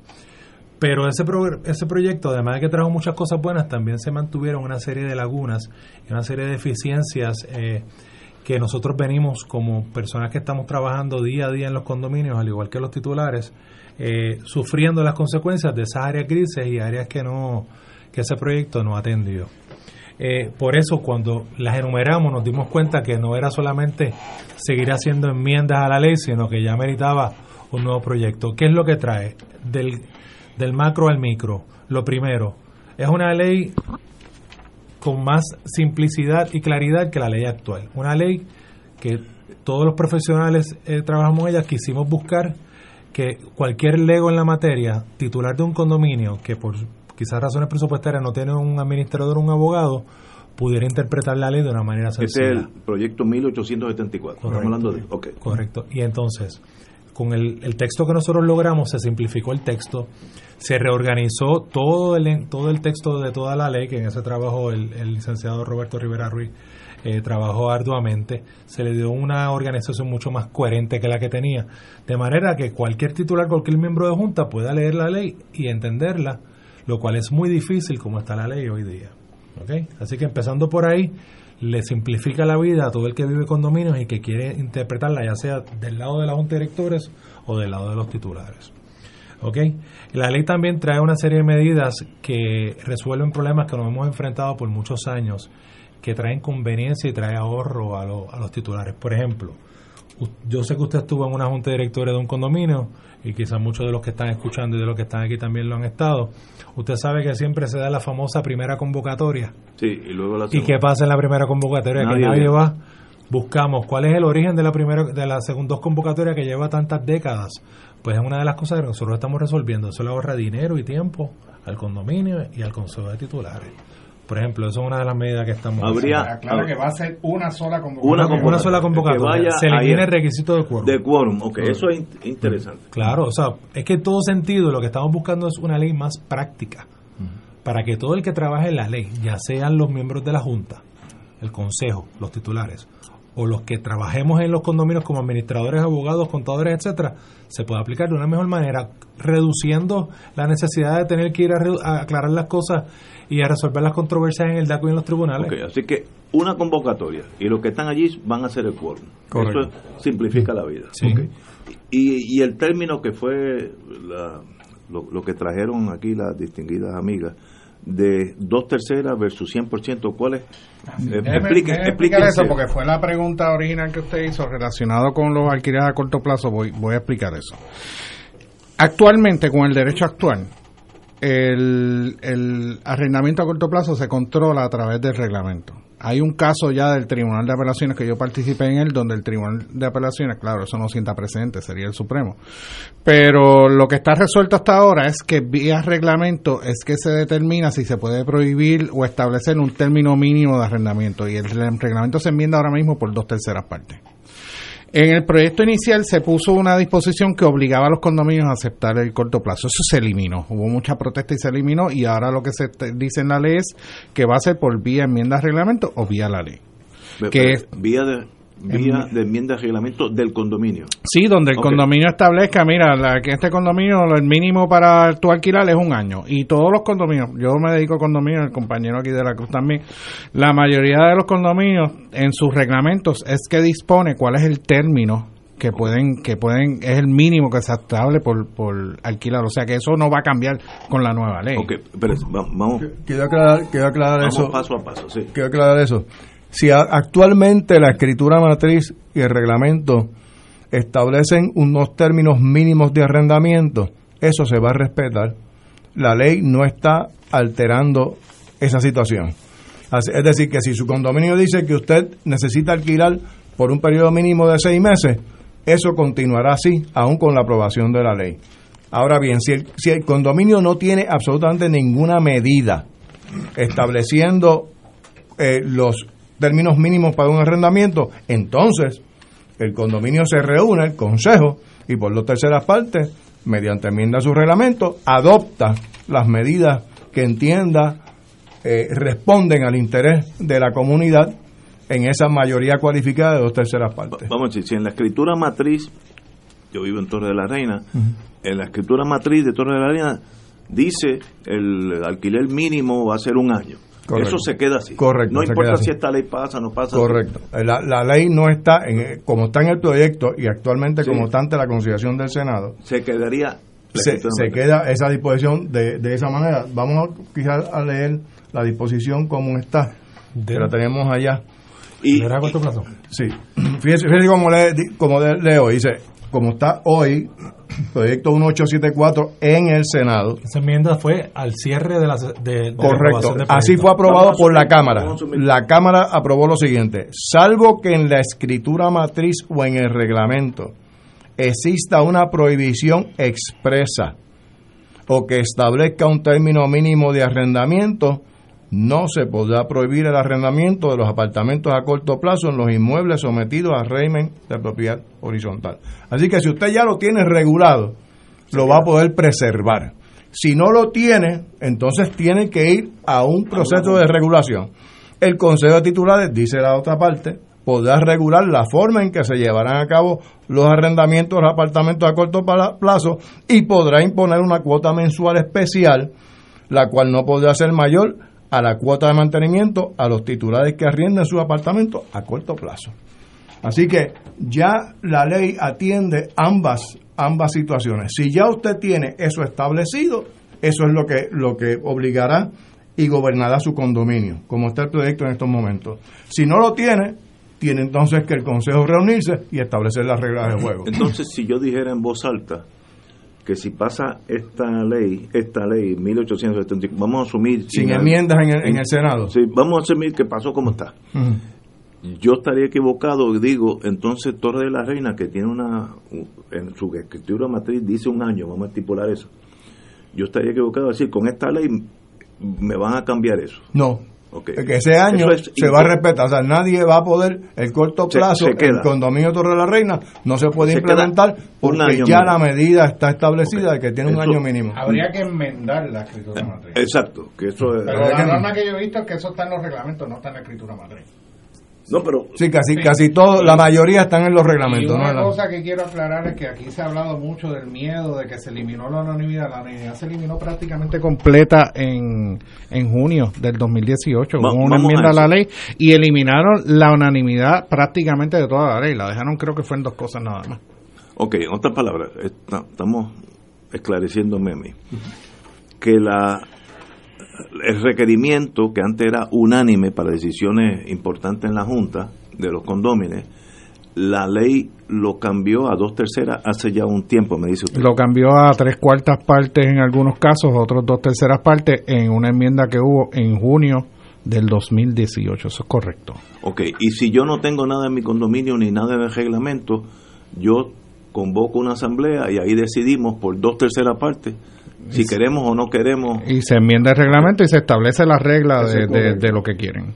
Y hay que verlo del otro lado. Ah, dicen, ah, porque si está en la escritura matriz, porque uno de, las, de los que se puso en la escritura matriz, que en este proyecto sí se, se une a lo que dice Junio de que se elimina una unanimidad, vamos a suponer que la escritura matriz en diga, establezca, no establezca nada sobre el, la prohibición del alquiler a corto plazo, porque hay que verlo del otro lado de la moneda. Entonces, ¿qué significa? Que si no se enmienda esto, pues para prohibir el alquiler a corto plazo voy a necesitar unanimidad y el que alquila se va a poner. Entonces tampoco lo van a poder regular. sí, hay que verlo al revés también. Ok, en otras palabras, un condominio que no tenga ni en la escritura matriz ni en el reglamento nada, lo más controversial es Airbnb, que eso es lo que está de moda en estos días, puede tener una asamblea y decidir no, sí, Sí, eh, mínimo seis meses, ¿sabe? Pueden decidir eso. Puede establecer el gobierno cómo se va a gobernar el, el arrendamiento a corto plazo, si se va a permitir para empezar. Exacto. Porque lo primero, lo, primero que se, lo primero que se tiene que establecer es cuánto es el término mínimo que voy a requerir. Y sabemos que el arrendamiento a corto plazo son arrendamientos de una semana, de cinco días, de nueve días, diez días. Si el condominio no acepta, no está, eh, no acepta por dos terceras partes incorporar ese corto plazo, pues no se va a poder implementar en ese condominio. Sí, a mí me gustaría añadirlo en eso, el tema de los alquileres a corto plazo, que por lo menos de parte de nuestro grupo, la coalición de condominios, que son los grupos que ahorita le describí que participamos de parte de acá y luego se incluyeron unas enmiendas y otras cosas de, eh, de parte de la Cámara. De nuestro grupo, el tema de los alquileres a corto plazo, desde el día 1 hasta hoy, siempre ha sido que cada condominio determine su proceder en cuanto a ese tema. ¿Por qué? Porque nosotros conocemos que hay condominios donde los alquileres a corto plazo son una pesadilla y nosotros estamos trabajando y pensando también en esos condominios y tenemos titulares también que piensan en esos condominios, pero igualmente también tenemos titulares que nos han hablado y conocemos de condominios que por sus circunstancias y sus particularidades lo desean y o lo necesitan. Por ende, nosotros entendemos que es el mismo condominio el que debe determinar cómo trabajarlo y si lo y si lo aprueba esa comunidad si lo aprueba cómo regularlo. La realidad es y tenemos que hacer esto meridianamente claro como el lenguaje comenzó cuando el, el proyecto fue bajado eh, no estaba escrito de la manera que se lo acaba de leer el licenciado de la Cruz y nosotros no estábamos de acuerdo con ese lenguaje. Nosotros fuimos directamente a la Cámara para que se trabajara e incluso en la Cámara hizo varios conversatorios en diferentes partes de Puerto Rico, muchos de ellos en condominios que se llenaron, por lo menos yo estuve en dos, donde hubo muchos titulares y el reclamo principal de entre todos los cambios y, beneficios que trae esta nueva ley, principalmente era el tema de los alquileres a corto plazo. Ese reclamo público donde los titulares tuvieron la oportunidad de manifestarse, además de nuestras opiniones, fue lo que logró que al final ese lenguaje cambiara. Que le tengo que decir en mi carácter personal, el lenguaje no sigue estando de la manera que yo lo hubiera puesto, pero por lo menos atiende la situación y deja en las manos de los consejos de titulares aprobar o, prohibir los, alquileres. Este ha sido el único proyecto de ley que verdaderamente ha tenido una participación masiva multisectorial. Cuando esto aterriza en la Cámara de Representantes y lo coge la comisión bajo Yarisa Lebrón, eh, ciertamente ella va a vistas públicas y se, y se recoge toda la opinión de todos los sectores. Aquí, de nuevo, no solamente la coalición está representando el sector de titulares, todos, sino que estamos representando los distintos organismos, la Junta de Directores, que es el órgano ejecutivo, el Consejo de Titulares, cuando los abogados, la Junta de Directores y el Consejo se están reuniendo, están buscando al unísono el beneficio colectivo de los titulares. Claro, siempre puede darse la situación donde hay un titular, ¿verdad?, que tiene controversia con su comunidad, ¿verdad? Y eso se atiende y para eso hay unos procesos y para eso está el Departamento de Asuntos del Consumidor y para eso están los tribunales en, en, en términos apelativos. Pero ciertamente esta es la ley que, que recoge toda una experiencia de 60 años donde están donde se conjugan todos los participantes por todo ese periodo de tiempo. En el caso mío, yo llevo 45 años eh, trabajando con la ley de condominio. Eh, yo, yo creo que para tenemos el tiempo nos, nos, nos traiciona siempre. Pero lo más importante que yo he aprendido esta tarde de ustedes tres que son expertos en la ley de condominio, los tres me consta, sobre todo uno que está al frente mío, ese, he bregado con él como presidente de la, del condominio y sé que, sé que sé que conoce la ley.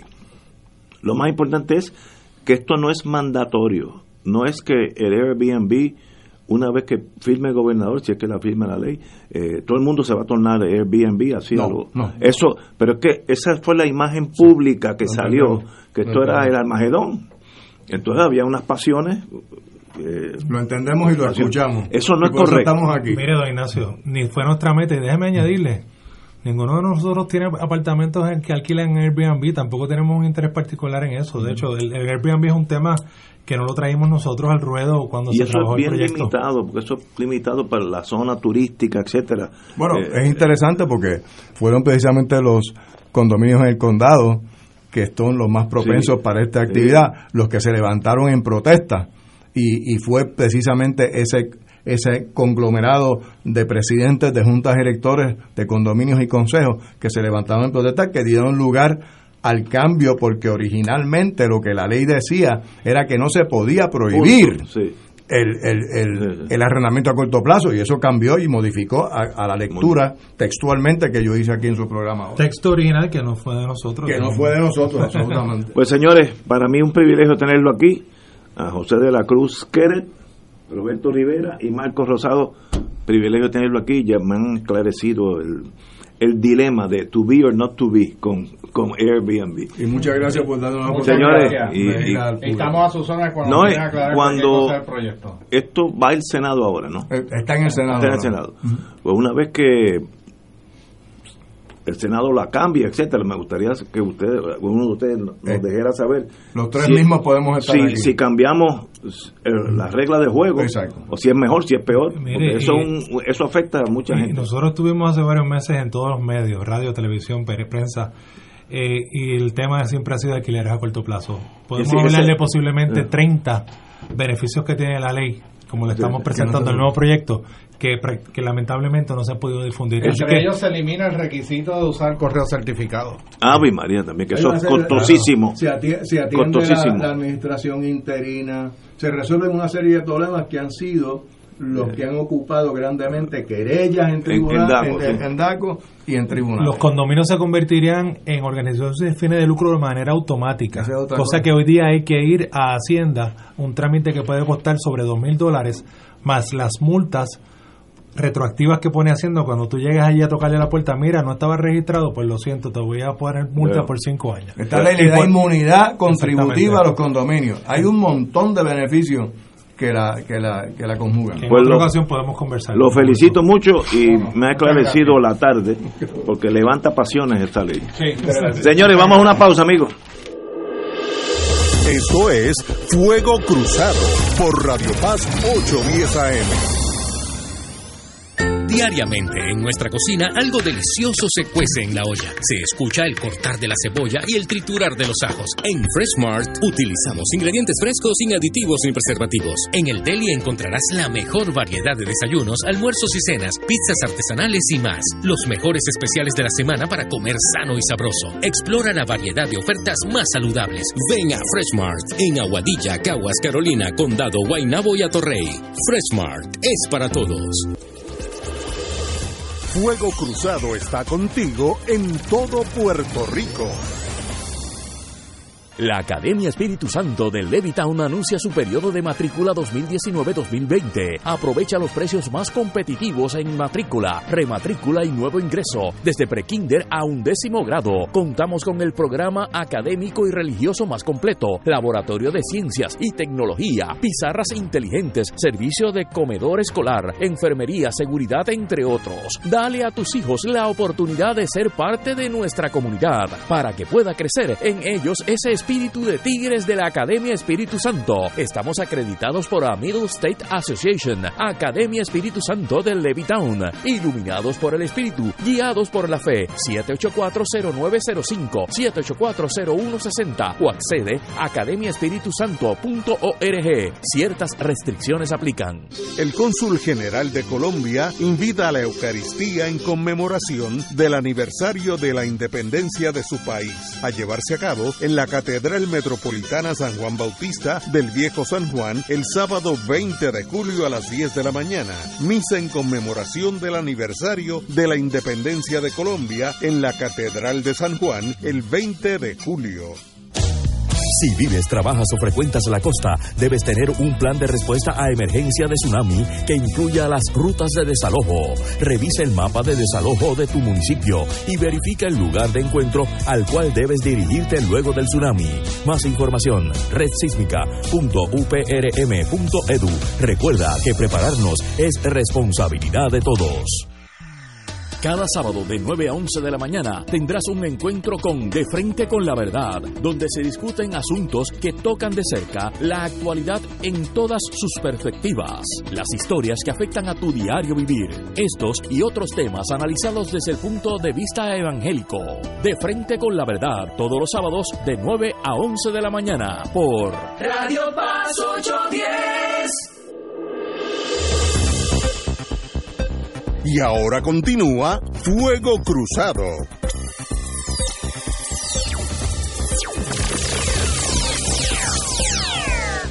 Regresamos al programa normal y hay otra noticia también, el voceo. Con acento en lo normal. Normal, en la M de normal. No, ¿En la qué? de N, la, en la, Por eso. acento en la N de normal. N El- de normal. El FBI enfoca en subasta en corrección. Oye, hoy hemos sacado el día para estar hablando de posibles actos de corrupción. Eh, eh, básicamente, eh, las autoridades federales sospechan de actos de corrupción. Otra pesquisa que sumaría lista luego que el FBI obtuviera información y documentación sobre posibles irregularidades en la adjudicación y posterior revisión por parte de la Junta de Reconsideración de Subasta eh, y Rehabilitación de un contrato de 300 millones, estoy hablando, est- este ya dinero, eh, para operar las comisarías y suplir alimentos a la población penal. Y el FBI dice pues que están eh, el- esta entidad canceló el contrato de la empresa Trinity Group Services para operar las comisarías del sistema correccional, suplir alimentos para la población penal, etcétera, etcétera.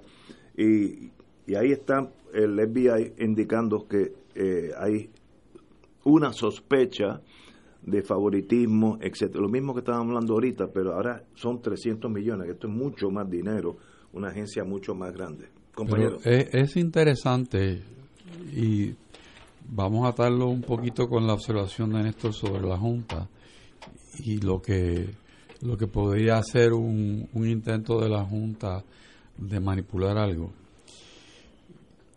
Que no estamos hab- hablando aquí de que hubo una conferencia de prensa en que el fiscal de distrito que fuera, acompañado con el jefe del FBI, indicaron que el gran jurado había encontrado causa para eh, llevar ante la justicia a una persona porque utilizó mal los fondos federales envueltos en la comisaría del sistema correccional. Esa no es la noticia.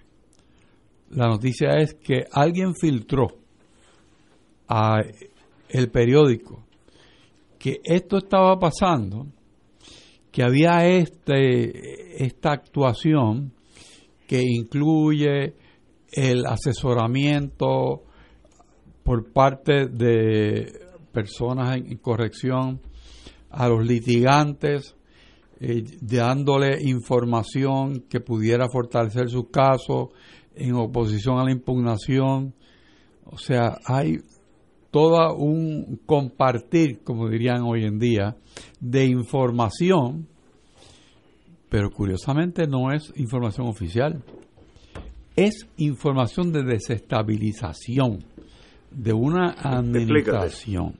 Explica, explica. O sea, aquí tuvimos un tiempo atrás al amigo Douglas Left. Él habló de, de las cosas que están haciendo, hizo un énfasis muy grande en el efecto que tiene la comunicación hacia el público, lo que produce hacia las investigaciones que él hace. ¿Ok?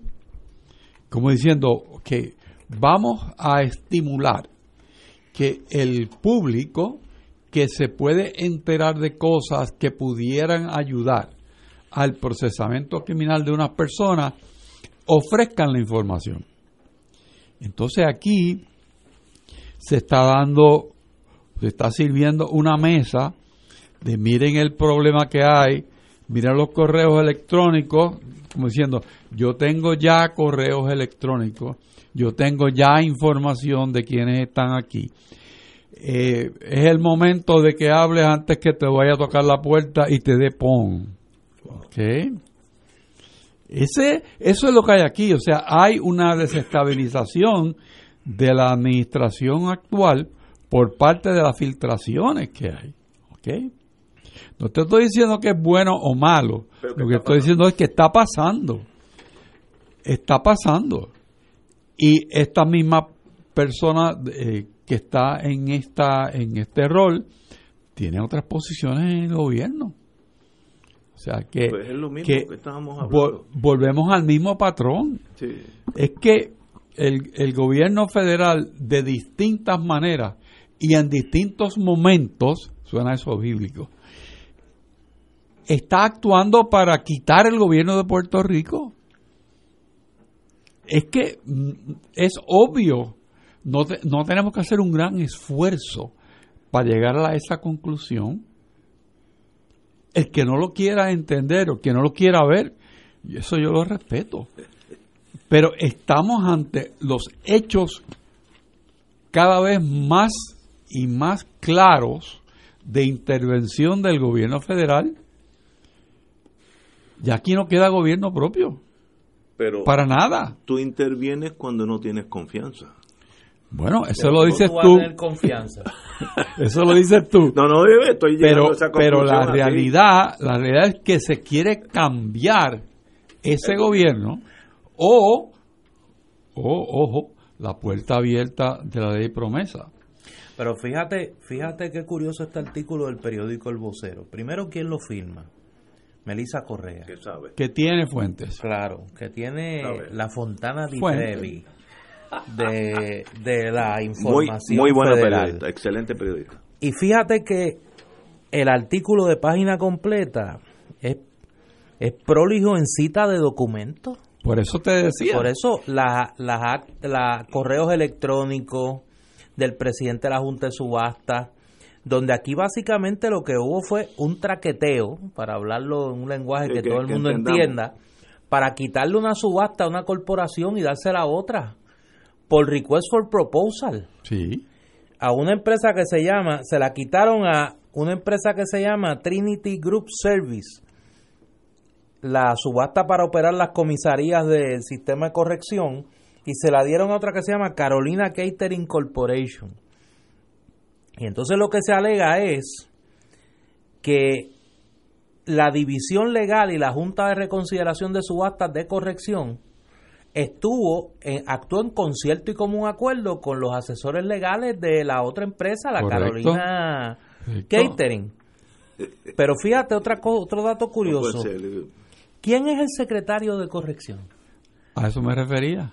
Es el subsecretario de la gobernación, Eric Rolón, el que hace unos días se paró con su otro socio, Antonio Maceira, pidiendo que había que tumbarle la cabeza al que no mostrara lealtad al gobernador.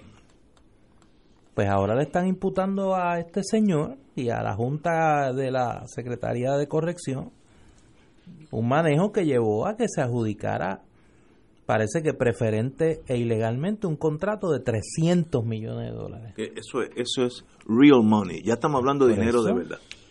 Interesante cuáles serían los precios, ¿ah? Sí. ¿Cuáles serían los precios que estaban aquí envueltos? ¿Es más barato? ¿Es un mejor servicio? Yo estoy seguro que más barato no es.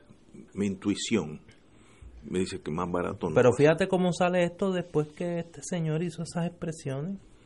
Eh, eh, eh, el, el, secretario de corrección y subsecretario de gobernación. Es lo que señala Héctor. Obviamente hay un hay una operacioncita en marcha. Sí, de alguien de arriba. Yo creo que, sinceramente, que el, la oferta del puño más caro del mundo es el que está pagando el gobernador. Oye, sí, eso fue fatal. Porque ofrecerle un puño al presidente de los Estados Unidos, no que tiene todo ese aparato, eh, pues mira, mira lo que es la consecuencia. Eso es fatal, fatal. Oye, y hay que hay otra noticia de hace unos, unos días, pero tiene que ver con esto.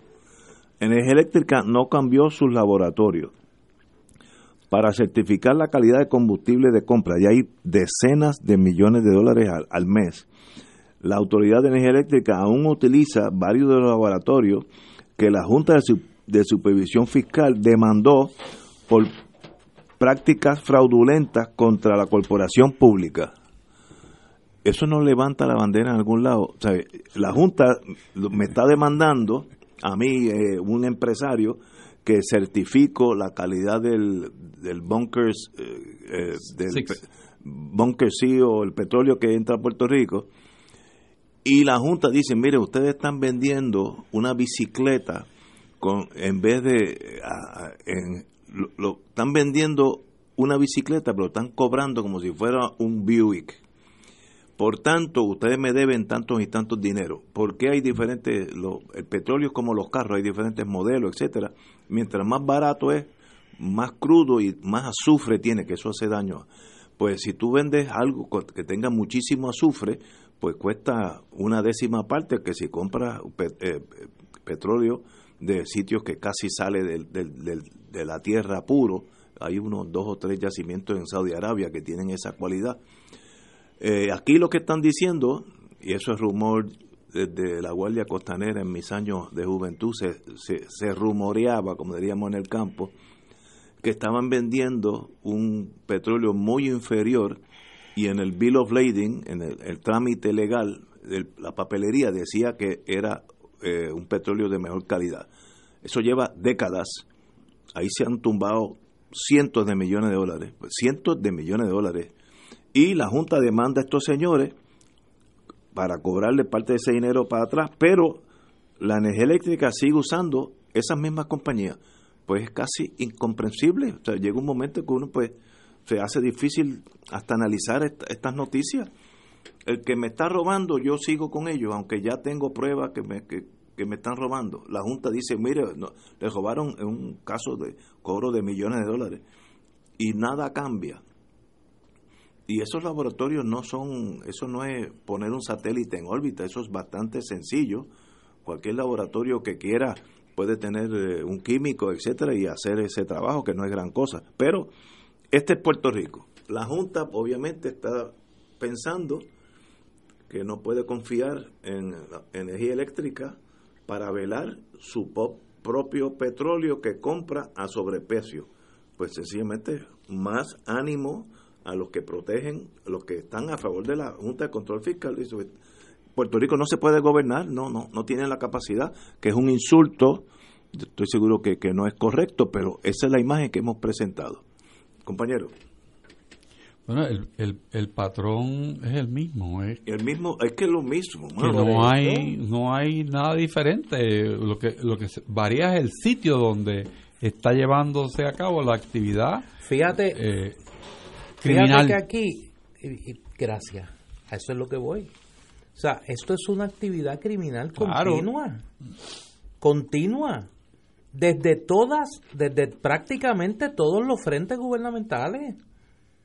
O sea, aquí tú tienes un, un esquema continuo en las agencias que manejan la mayor cantidad de dinero para defraudar al gobierno federal y al gobierno de Puerto Rico. Porque este programa incluye fondos federales, por eso lo está investigando el FBI. Este es otro frente que no conocíamos. A los siete que te dije ahorita hay que añadirle otro. No, no, en serio. O sea, este era un ángulo que no se conocía. y sería bueno ver quiénes son los Caribbean, los Carolina Catering eh, Company o Corporation. A lo mejor uno descubre nombres conocidos. ¿No te suena, Carolina? El municipio. No, no sé. No, ¿No te suena? ¿No? no, no, no. ¿Tú crees que no hay ahí No, no. de la familia? Ay, Sí. wow. Los que están en todo. Los parisinos. Pero, oye, qué fascinación con París. ¿eh? Qué fuerte. París es Sí, no, yo sé, y es lejos. Bonita. Y es lejos también. Es bonita y, Y lejos. y culta. Y, Sí, y lejos. Señores. ¿Qué no, iba a pasar? No, me hicieron que continúen, así que nos brincamos un- una pequeña pausa. Muy bien. Con- Oye, hay un apagón. Sí, Está sí. reportando. Sí, espero que no toque. No, no, suave. Está reportando. Que tú y yo estamos en el mismo Sí, circuit- nosotros circuito. estamos en el mismo circuito. Eh, reporta Jay Fonseca que hay un apagón grande de energía eléctrica. 300 mil clientes sin servicio. 300 mil. Sí, ahora 100 mil de la Autoridad de Energía Eléctrica tras problemas en la unidad 2 de AES y el sistema de transmisión de 230 kilovatios y 115 kilovatios. Y eso que como dice Jay, el sistema está robusto. Si llega a estar débil. Ay, ay, Yo ay. espero que este este año no no entre ni una platanera. Oye, ustedes que son... Con, con eso nada más nos quedamos sin luz. Ustedes que son abogados ambos, me están preguntando varios eh, ciudadanos preocupados. Yo creo que esta puede ser una parte de Ignacio Te Orienta, pre 4 de julio. Eh, ¿Francia tiene tratado de extradición con Estados Unidos? Yo no sé. Yo sé que Brasil no tiene, estoy dando idea a algunos Sí. muchachos.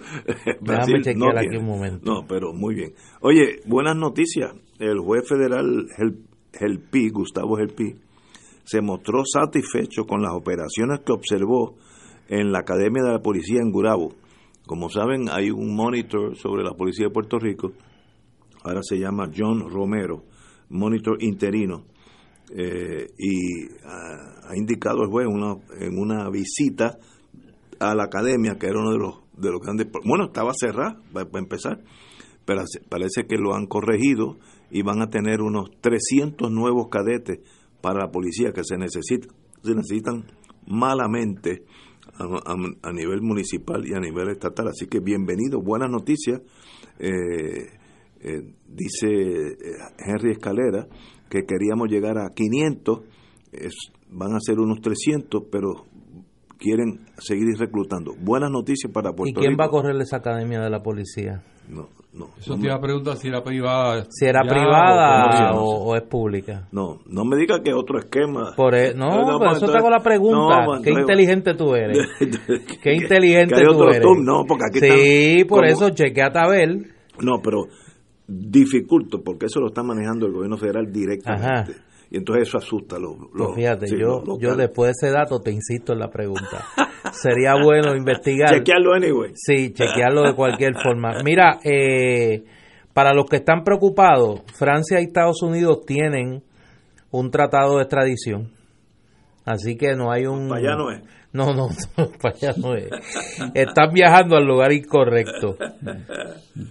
Están viajando al lugar incorrecto. Mira, aquí me envían la información de Carolina Catering Corporation. Hay que buscar, hay que buscar. Pues esto parece raro.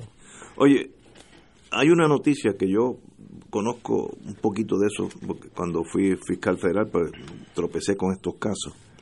Y es que la noticia que sale con un matiz negativo, y lo tiene, es que Latino Justice y Southern Center for Human Rights presentaron una demanda, eh, en Georgia, que el gobierno estatal de Georgia discrimina contra los puertorriqueños eh, al solicitar el cambio de licencia de Puerto Rico a Georgia, eh, que, lo, que los, le dan interrogatorios, eh, se ha negado de, hasta se han negado a intercambiar las licencias Georgia con Puerto Rico o viceversa, eh, les retienen el certificado de nacimiento, se lo retienen, eh, le hicieron preguntas capciosas donde queda el yunque, eh, después de San Juan, cuál es la ciudad más grande al sur de, de, San Juan, pues todo el mundo sabe que es Ponce, eh, aunque yo conozco aquí uno que diría que es Caguas, no, pero la ciudad más grande después de San Juan es Ponce,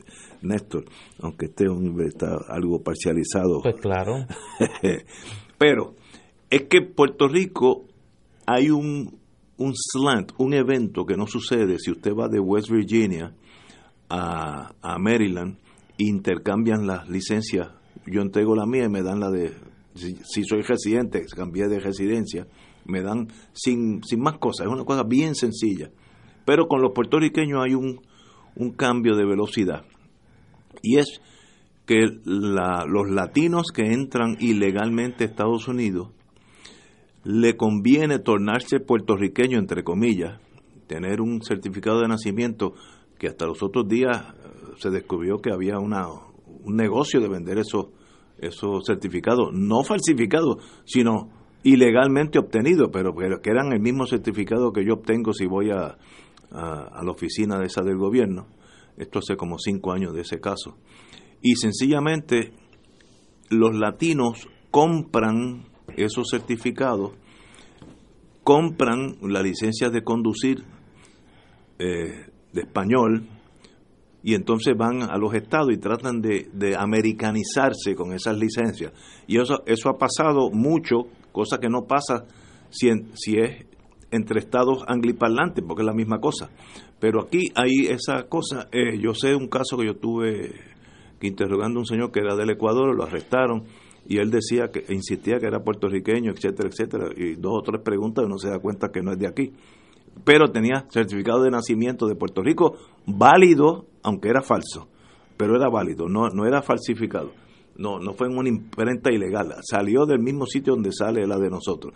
Así que esa noticia, y no, no le estoy descontando algo de, de, de eh, los problemas raciales o culturales que existen con algunos de los estados, pero ese la razón de eso es ese problema con Puerto Rico.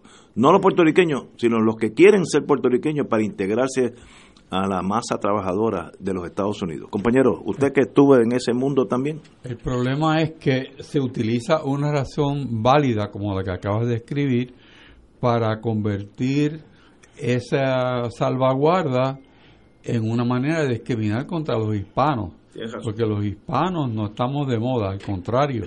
En los Estados Unidos somos el caballito de batalla que el presidente Trump está usando para ser reelecto.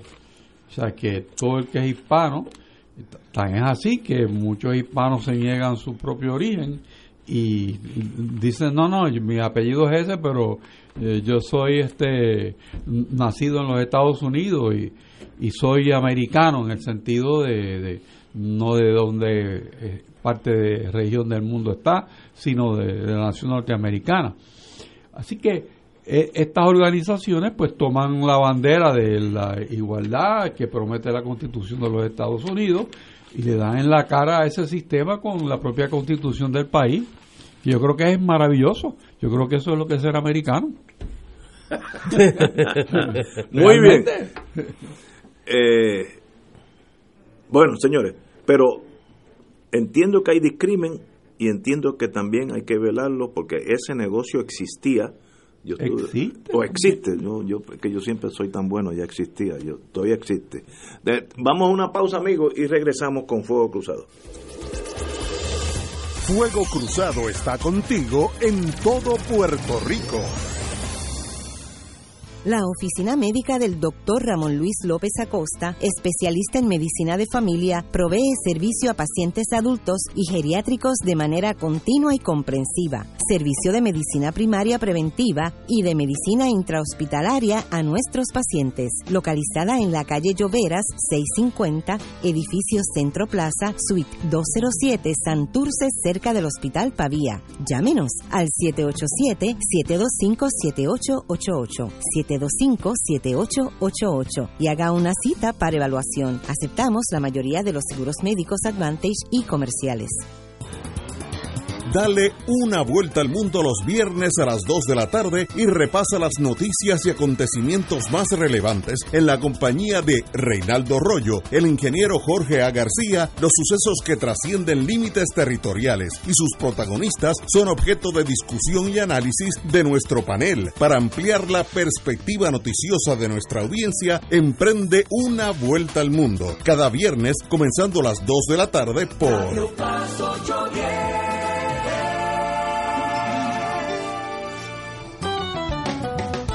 Escucha los sábados a las 5 de la tarde para servirte un programa del Colegio de Profesionales del Trabajo Social de Puerto Rico con los temas de interés a la comunidad. Recuerda, los sábados a las 5 de la tarde para servirte por Radio Paz 810. ¿Qué es la mochila de seguridad? Es un bulto que incluye artículos de necesidades básicas para varios días en caso de una emergencia como un tsunami. Incluye agua, alimentos no perecederos, botiquín de primeros auxilios, radio de baterías y linterna, entre otros. Para niños o personas con necesidades especiales incluye medicinas, leche en polvo, pañales e información del médico. Dile a tu familia dónde se encuentra la mochila. Infórmate redsísmica.uprm.edu. Recuerda que prepararnos es responsabilidad de todos. Y ahora continúa Fuego Cruzado.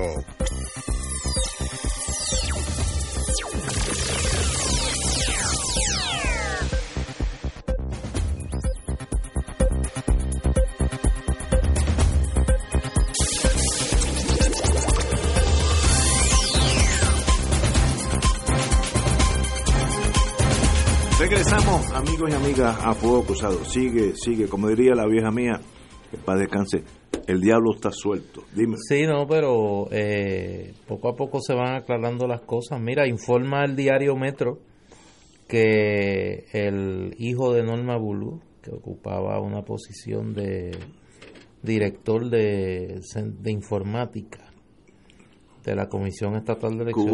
Hubo, hubo alegaciones del presidente del Senado que era un empleado fantasma. Exactamente. Que no fue que Pues- eh, doña Chencha, fue el, pre- el presidente del Senado que dijo. Ya no es ni fantasma, ya renunció.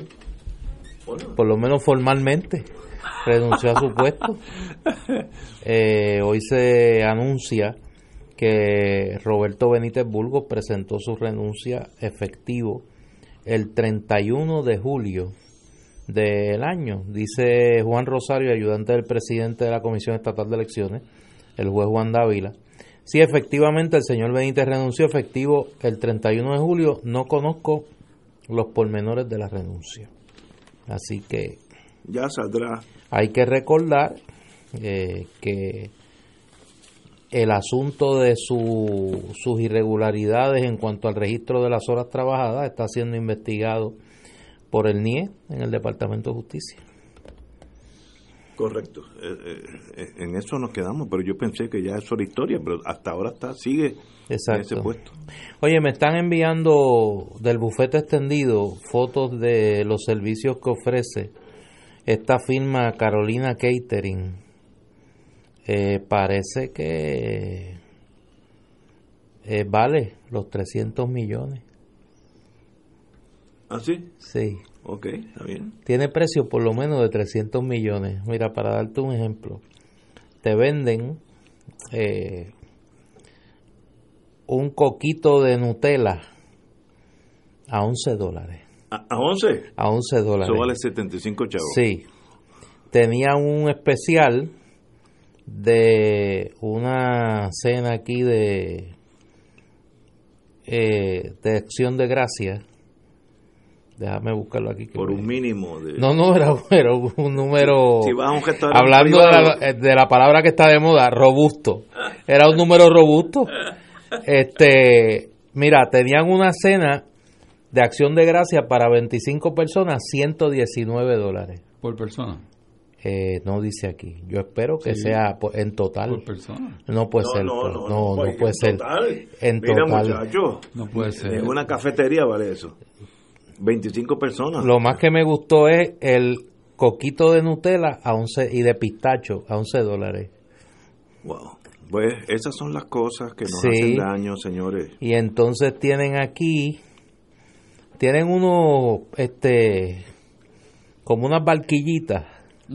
En serio, me está, enviando la foto aquí. Tienen unas barquillitas que yo dudo mucho que allá en, en las cucharas que la cuchara den esas barquillitas. Eh, qué, qué descaro. No, es que es qué descaro. colapso de un país. Sí, es un descaro. Yo quiero hablar de, de la calle Fortaleza en el Viejo San Juan. Y yo no soy de criticar sin tener que criticar, pero esto... Los marullos. Sí, los marullos. La calle Fortaleza, que no es un tramo entre Jayuya y Adjunta, que tú puedes decir, bueno, lo descuidaron porque pasan 14 carros al, al mes. No. La Fortaleza, si usted sale de la residencia del señor gobernador, para llegar al Teatro Tapia, usted tiene, por la Fortaleza, tiene unos boquetes que unos turistas que no conocían nuestra idiosincrasia, porque ya uno aprende a evitarlo, con un carrito chiquito, tuvimos, yo no, yo no hice la fuerza, pero unos muchachos se porque el carro cayó y era tan chiquito que no, no pudo salir del boquete. Y lo cogieron, lo levantaron y, los, americanos se quedaron muy agradecidos. De, pero nadie, y esto tiene que ver con el municipio de San Juan, cree que debe ser una prioridad arreglar ese tramo que no es más de 300 metros desde la fortaleza hasta el Tapia, no creo que llegue a 300 metros, eh, de una forma que no sea una cosa, eh, pero tercermundista plus. Eh, y el que no me crea, por favor, vayan con cuidado y bajen por la fortaleza. Vayan lo, vayan más arriba posible, que es por, por, donde está el fideicomiso de conservación, y bajen por la fortaleza hasta el Tapia. Y usted va a ver lo que son boquetes en la fortaleza. Y eso lleva así más de un año. Pero fíjate que chulo. pero fíjate que chulo, hay, bo, hay boquete, ¿verdad? Muchísimo. Pero entonces hay sombrilla. Ahí la Por lo menos no te mojas. Exacto. Y ni, coge sol. No, no coge sol porque caminas debajo de la sombrilla. Eh, es un bochorno el estado de la fortaleza en este momento. Un bochorno. Y no hay forma de describirlo excepto estos días que son de fiesta. Pase por allí, vea no sé por qué lo han abandonado tanto, y eso es del municipio. Eso no, hay un litigio. Hay un, yo sé que hay sí, ahí hay un litigio. Y parte del litigio es lo que está viviendo el pueblo que, transita por esa calle, ¿no? Porque no, no, no han llegado a un punto en donde se ordene la reparación de, de la obra que a todas luces pues, es fallida porque el, el soporte de ese ladrillo lo hicieron mal. está mal. Bueno hay boquetes literalmente boquetes. Eh, y, el problema con esos boquetes es que si llega hasta cierto nivel también rompe los tubos de agua sí. bueno un desastre pero lo grande es que los ladrillos que pusieron los españoles no se hundieron y los latinos que pusimos los puertorriqueños se hundieron. Siglos después. Pero es que la prioridad no son no es la calle son las sombrillas. Las sombrillas ok. Muy bien pues fíjate yo entiendo y cambiarlas de vez en cuando de color para que el que esté guisando poco a poco. Sí no este, no ahí tiene que haber un ahí tiene que haber un guiso. Tiene que haber un obviamente que hizo porque fíjate hubo fue otro constructor el que hizo la Tetuán que es del mismo largo de la fortaleza al lado. Eh, está la Tetuán, está muy bien. Sí. Pues, pues entonces que buscara el que hizo esta, si fuéramos chinos, lo fusilábamos allí mismo contra los adoquines por la cuestión simbólica. Porque, sí, para cuestión, porque es que no, una calle tiene la Tetuán tiene el mismo tiempo que tiene la fortaleza y la Tetón está muy bien. Pues el que hizo la Tetón sabía lo que estaba haciendo y el otro se jugó los chavos. Y, y nada pasa. Entonces, el, lo que incomoda, como yo estoy allí, lo que incomoda a uno es que el municipio no puede decir, mire, yo voy a arreglar esto, aunque sea una, una forma interina, hasta que el tribunal algún día diga algo. O eso se queda así, eh, y si se va ese señor a la quiebra, el constructor ese, pues entonces se quedará así la fortaleza para siempre. Para eso bueno, quizás alguien podría venir al programa y explicar eso. Oye, sí, oye, buena, buena, buena. Este, tú, tú, Pero si no, hay este, sombrilla, este, tú preocúpate que la sombrilla por lo menos la cambien de color por lo menos una vez al mes. Oye, mañana Estados Unidos antes de irnos tiene su primer rally nazi oficial. No, Hay un rally nazi auspiciado, auspiciado, auspiciado por el gobierno federal. Hay despliegue de tanques, sí. eh, show aéreo, sí, sí, a lo Moscú. Aunque las autoridades de la de la ciudad de Washington DC han dicho que aquello no es apto para eso. No, y el Estado Mayor, no, no, el, presidente el Estado Mayor conjunto, en un acto inusual, se expresó hoy preocupado por el uso, el excesivo despliegue de fuerza en esa actividad de fuerza militar. Bueno, pero esa es la, la fantasía del presidente Trump y hasta el 20 hay que hasta el 20 tal vez hay que chupárselo, ¿sabes? Oye, mañana nosotros no vamos en vivo, regresamos el viernes, Dios mediante, a las 5 de la tarde. Vamos a ver qué pasa de aquí al viernes. El viernes buen día. Mañana un buen día para celebrar. Y el viernes mejor día. El día de la independencia. Para empezar con fuegos artificiales tempranito, con la fresca. Señores, tenemos que algo el viernes, Ignacio. Date un consejo a los no, que, no, este que se vayan de barbecue mañana. No, sí, suave. Sí, tranquilo. Este, no duerman con el gabán. La burocracia, no, no, no, no suave. Disfruten el weekend America sí. First, como dice Trump. Señores, hasta, hasta el viernes, amigos.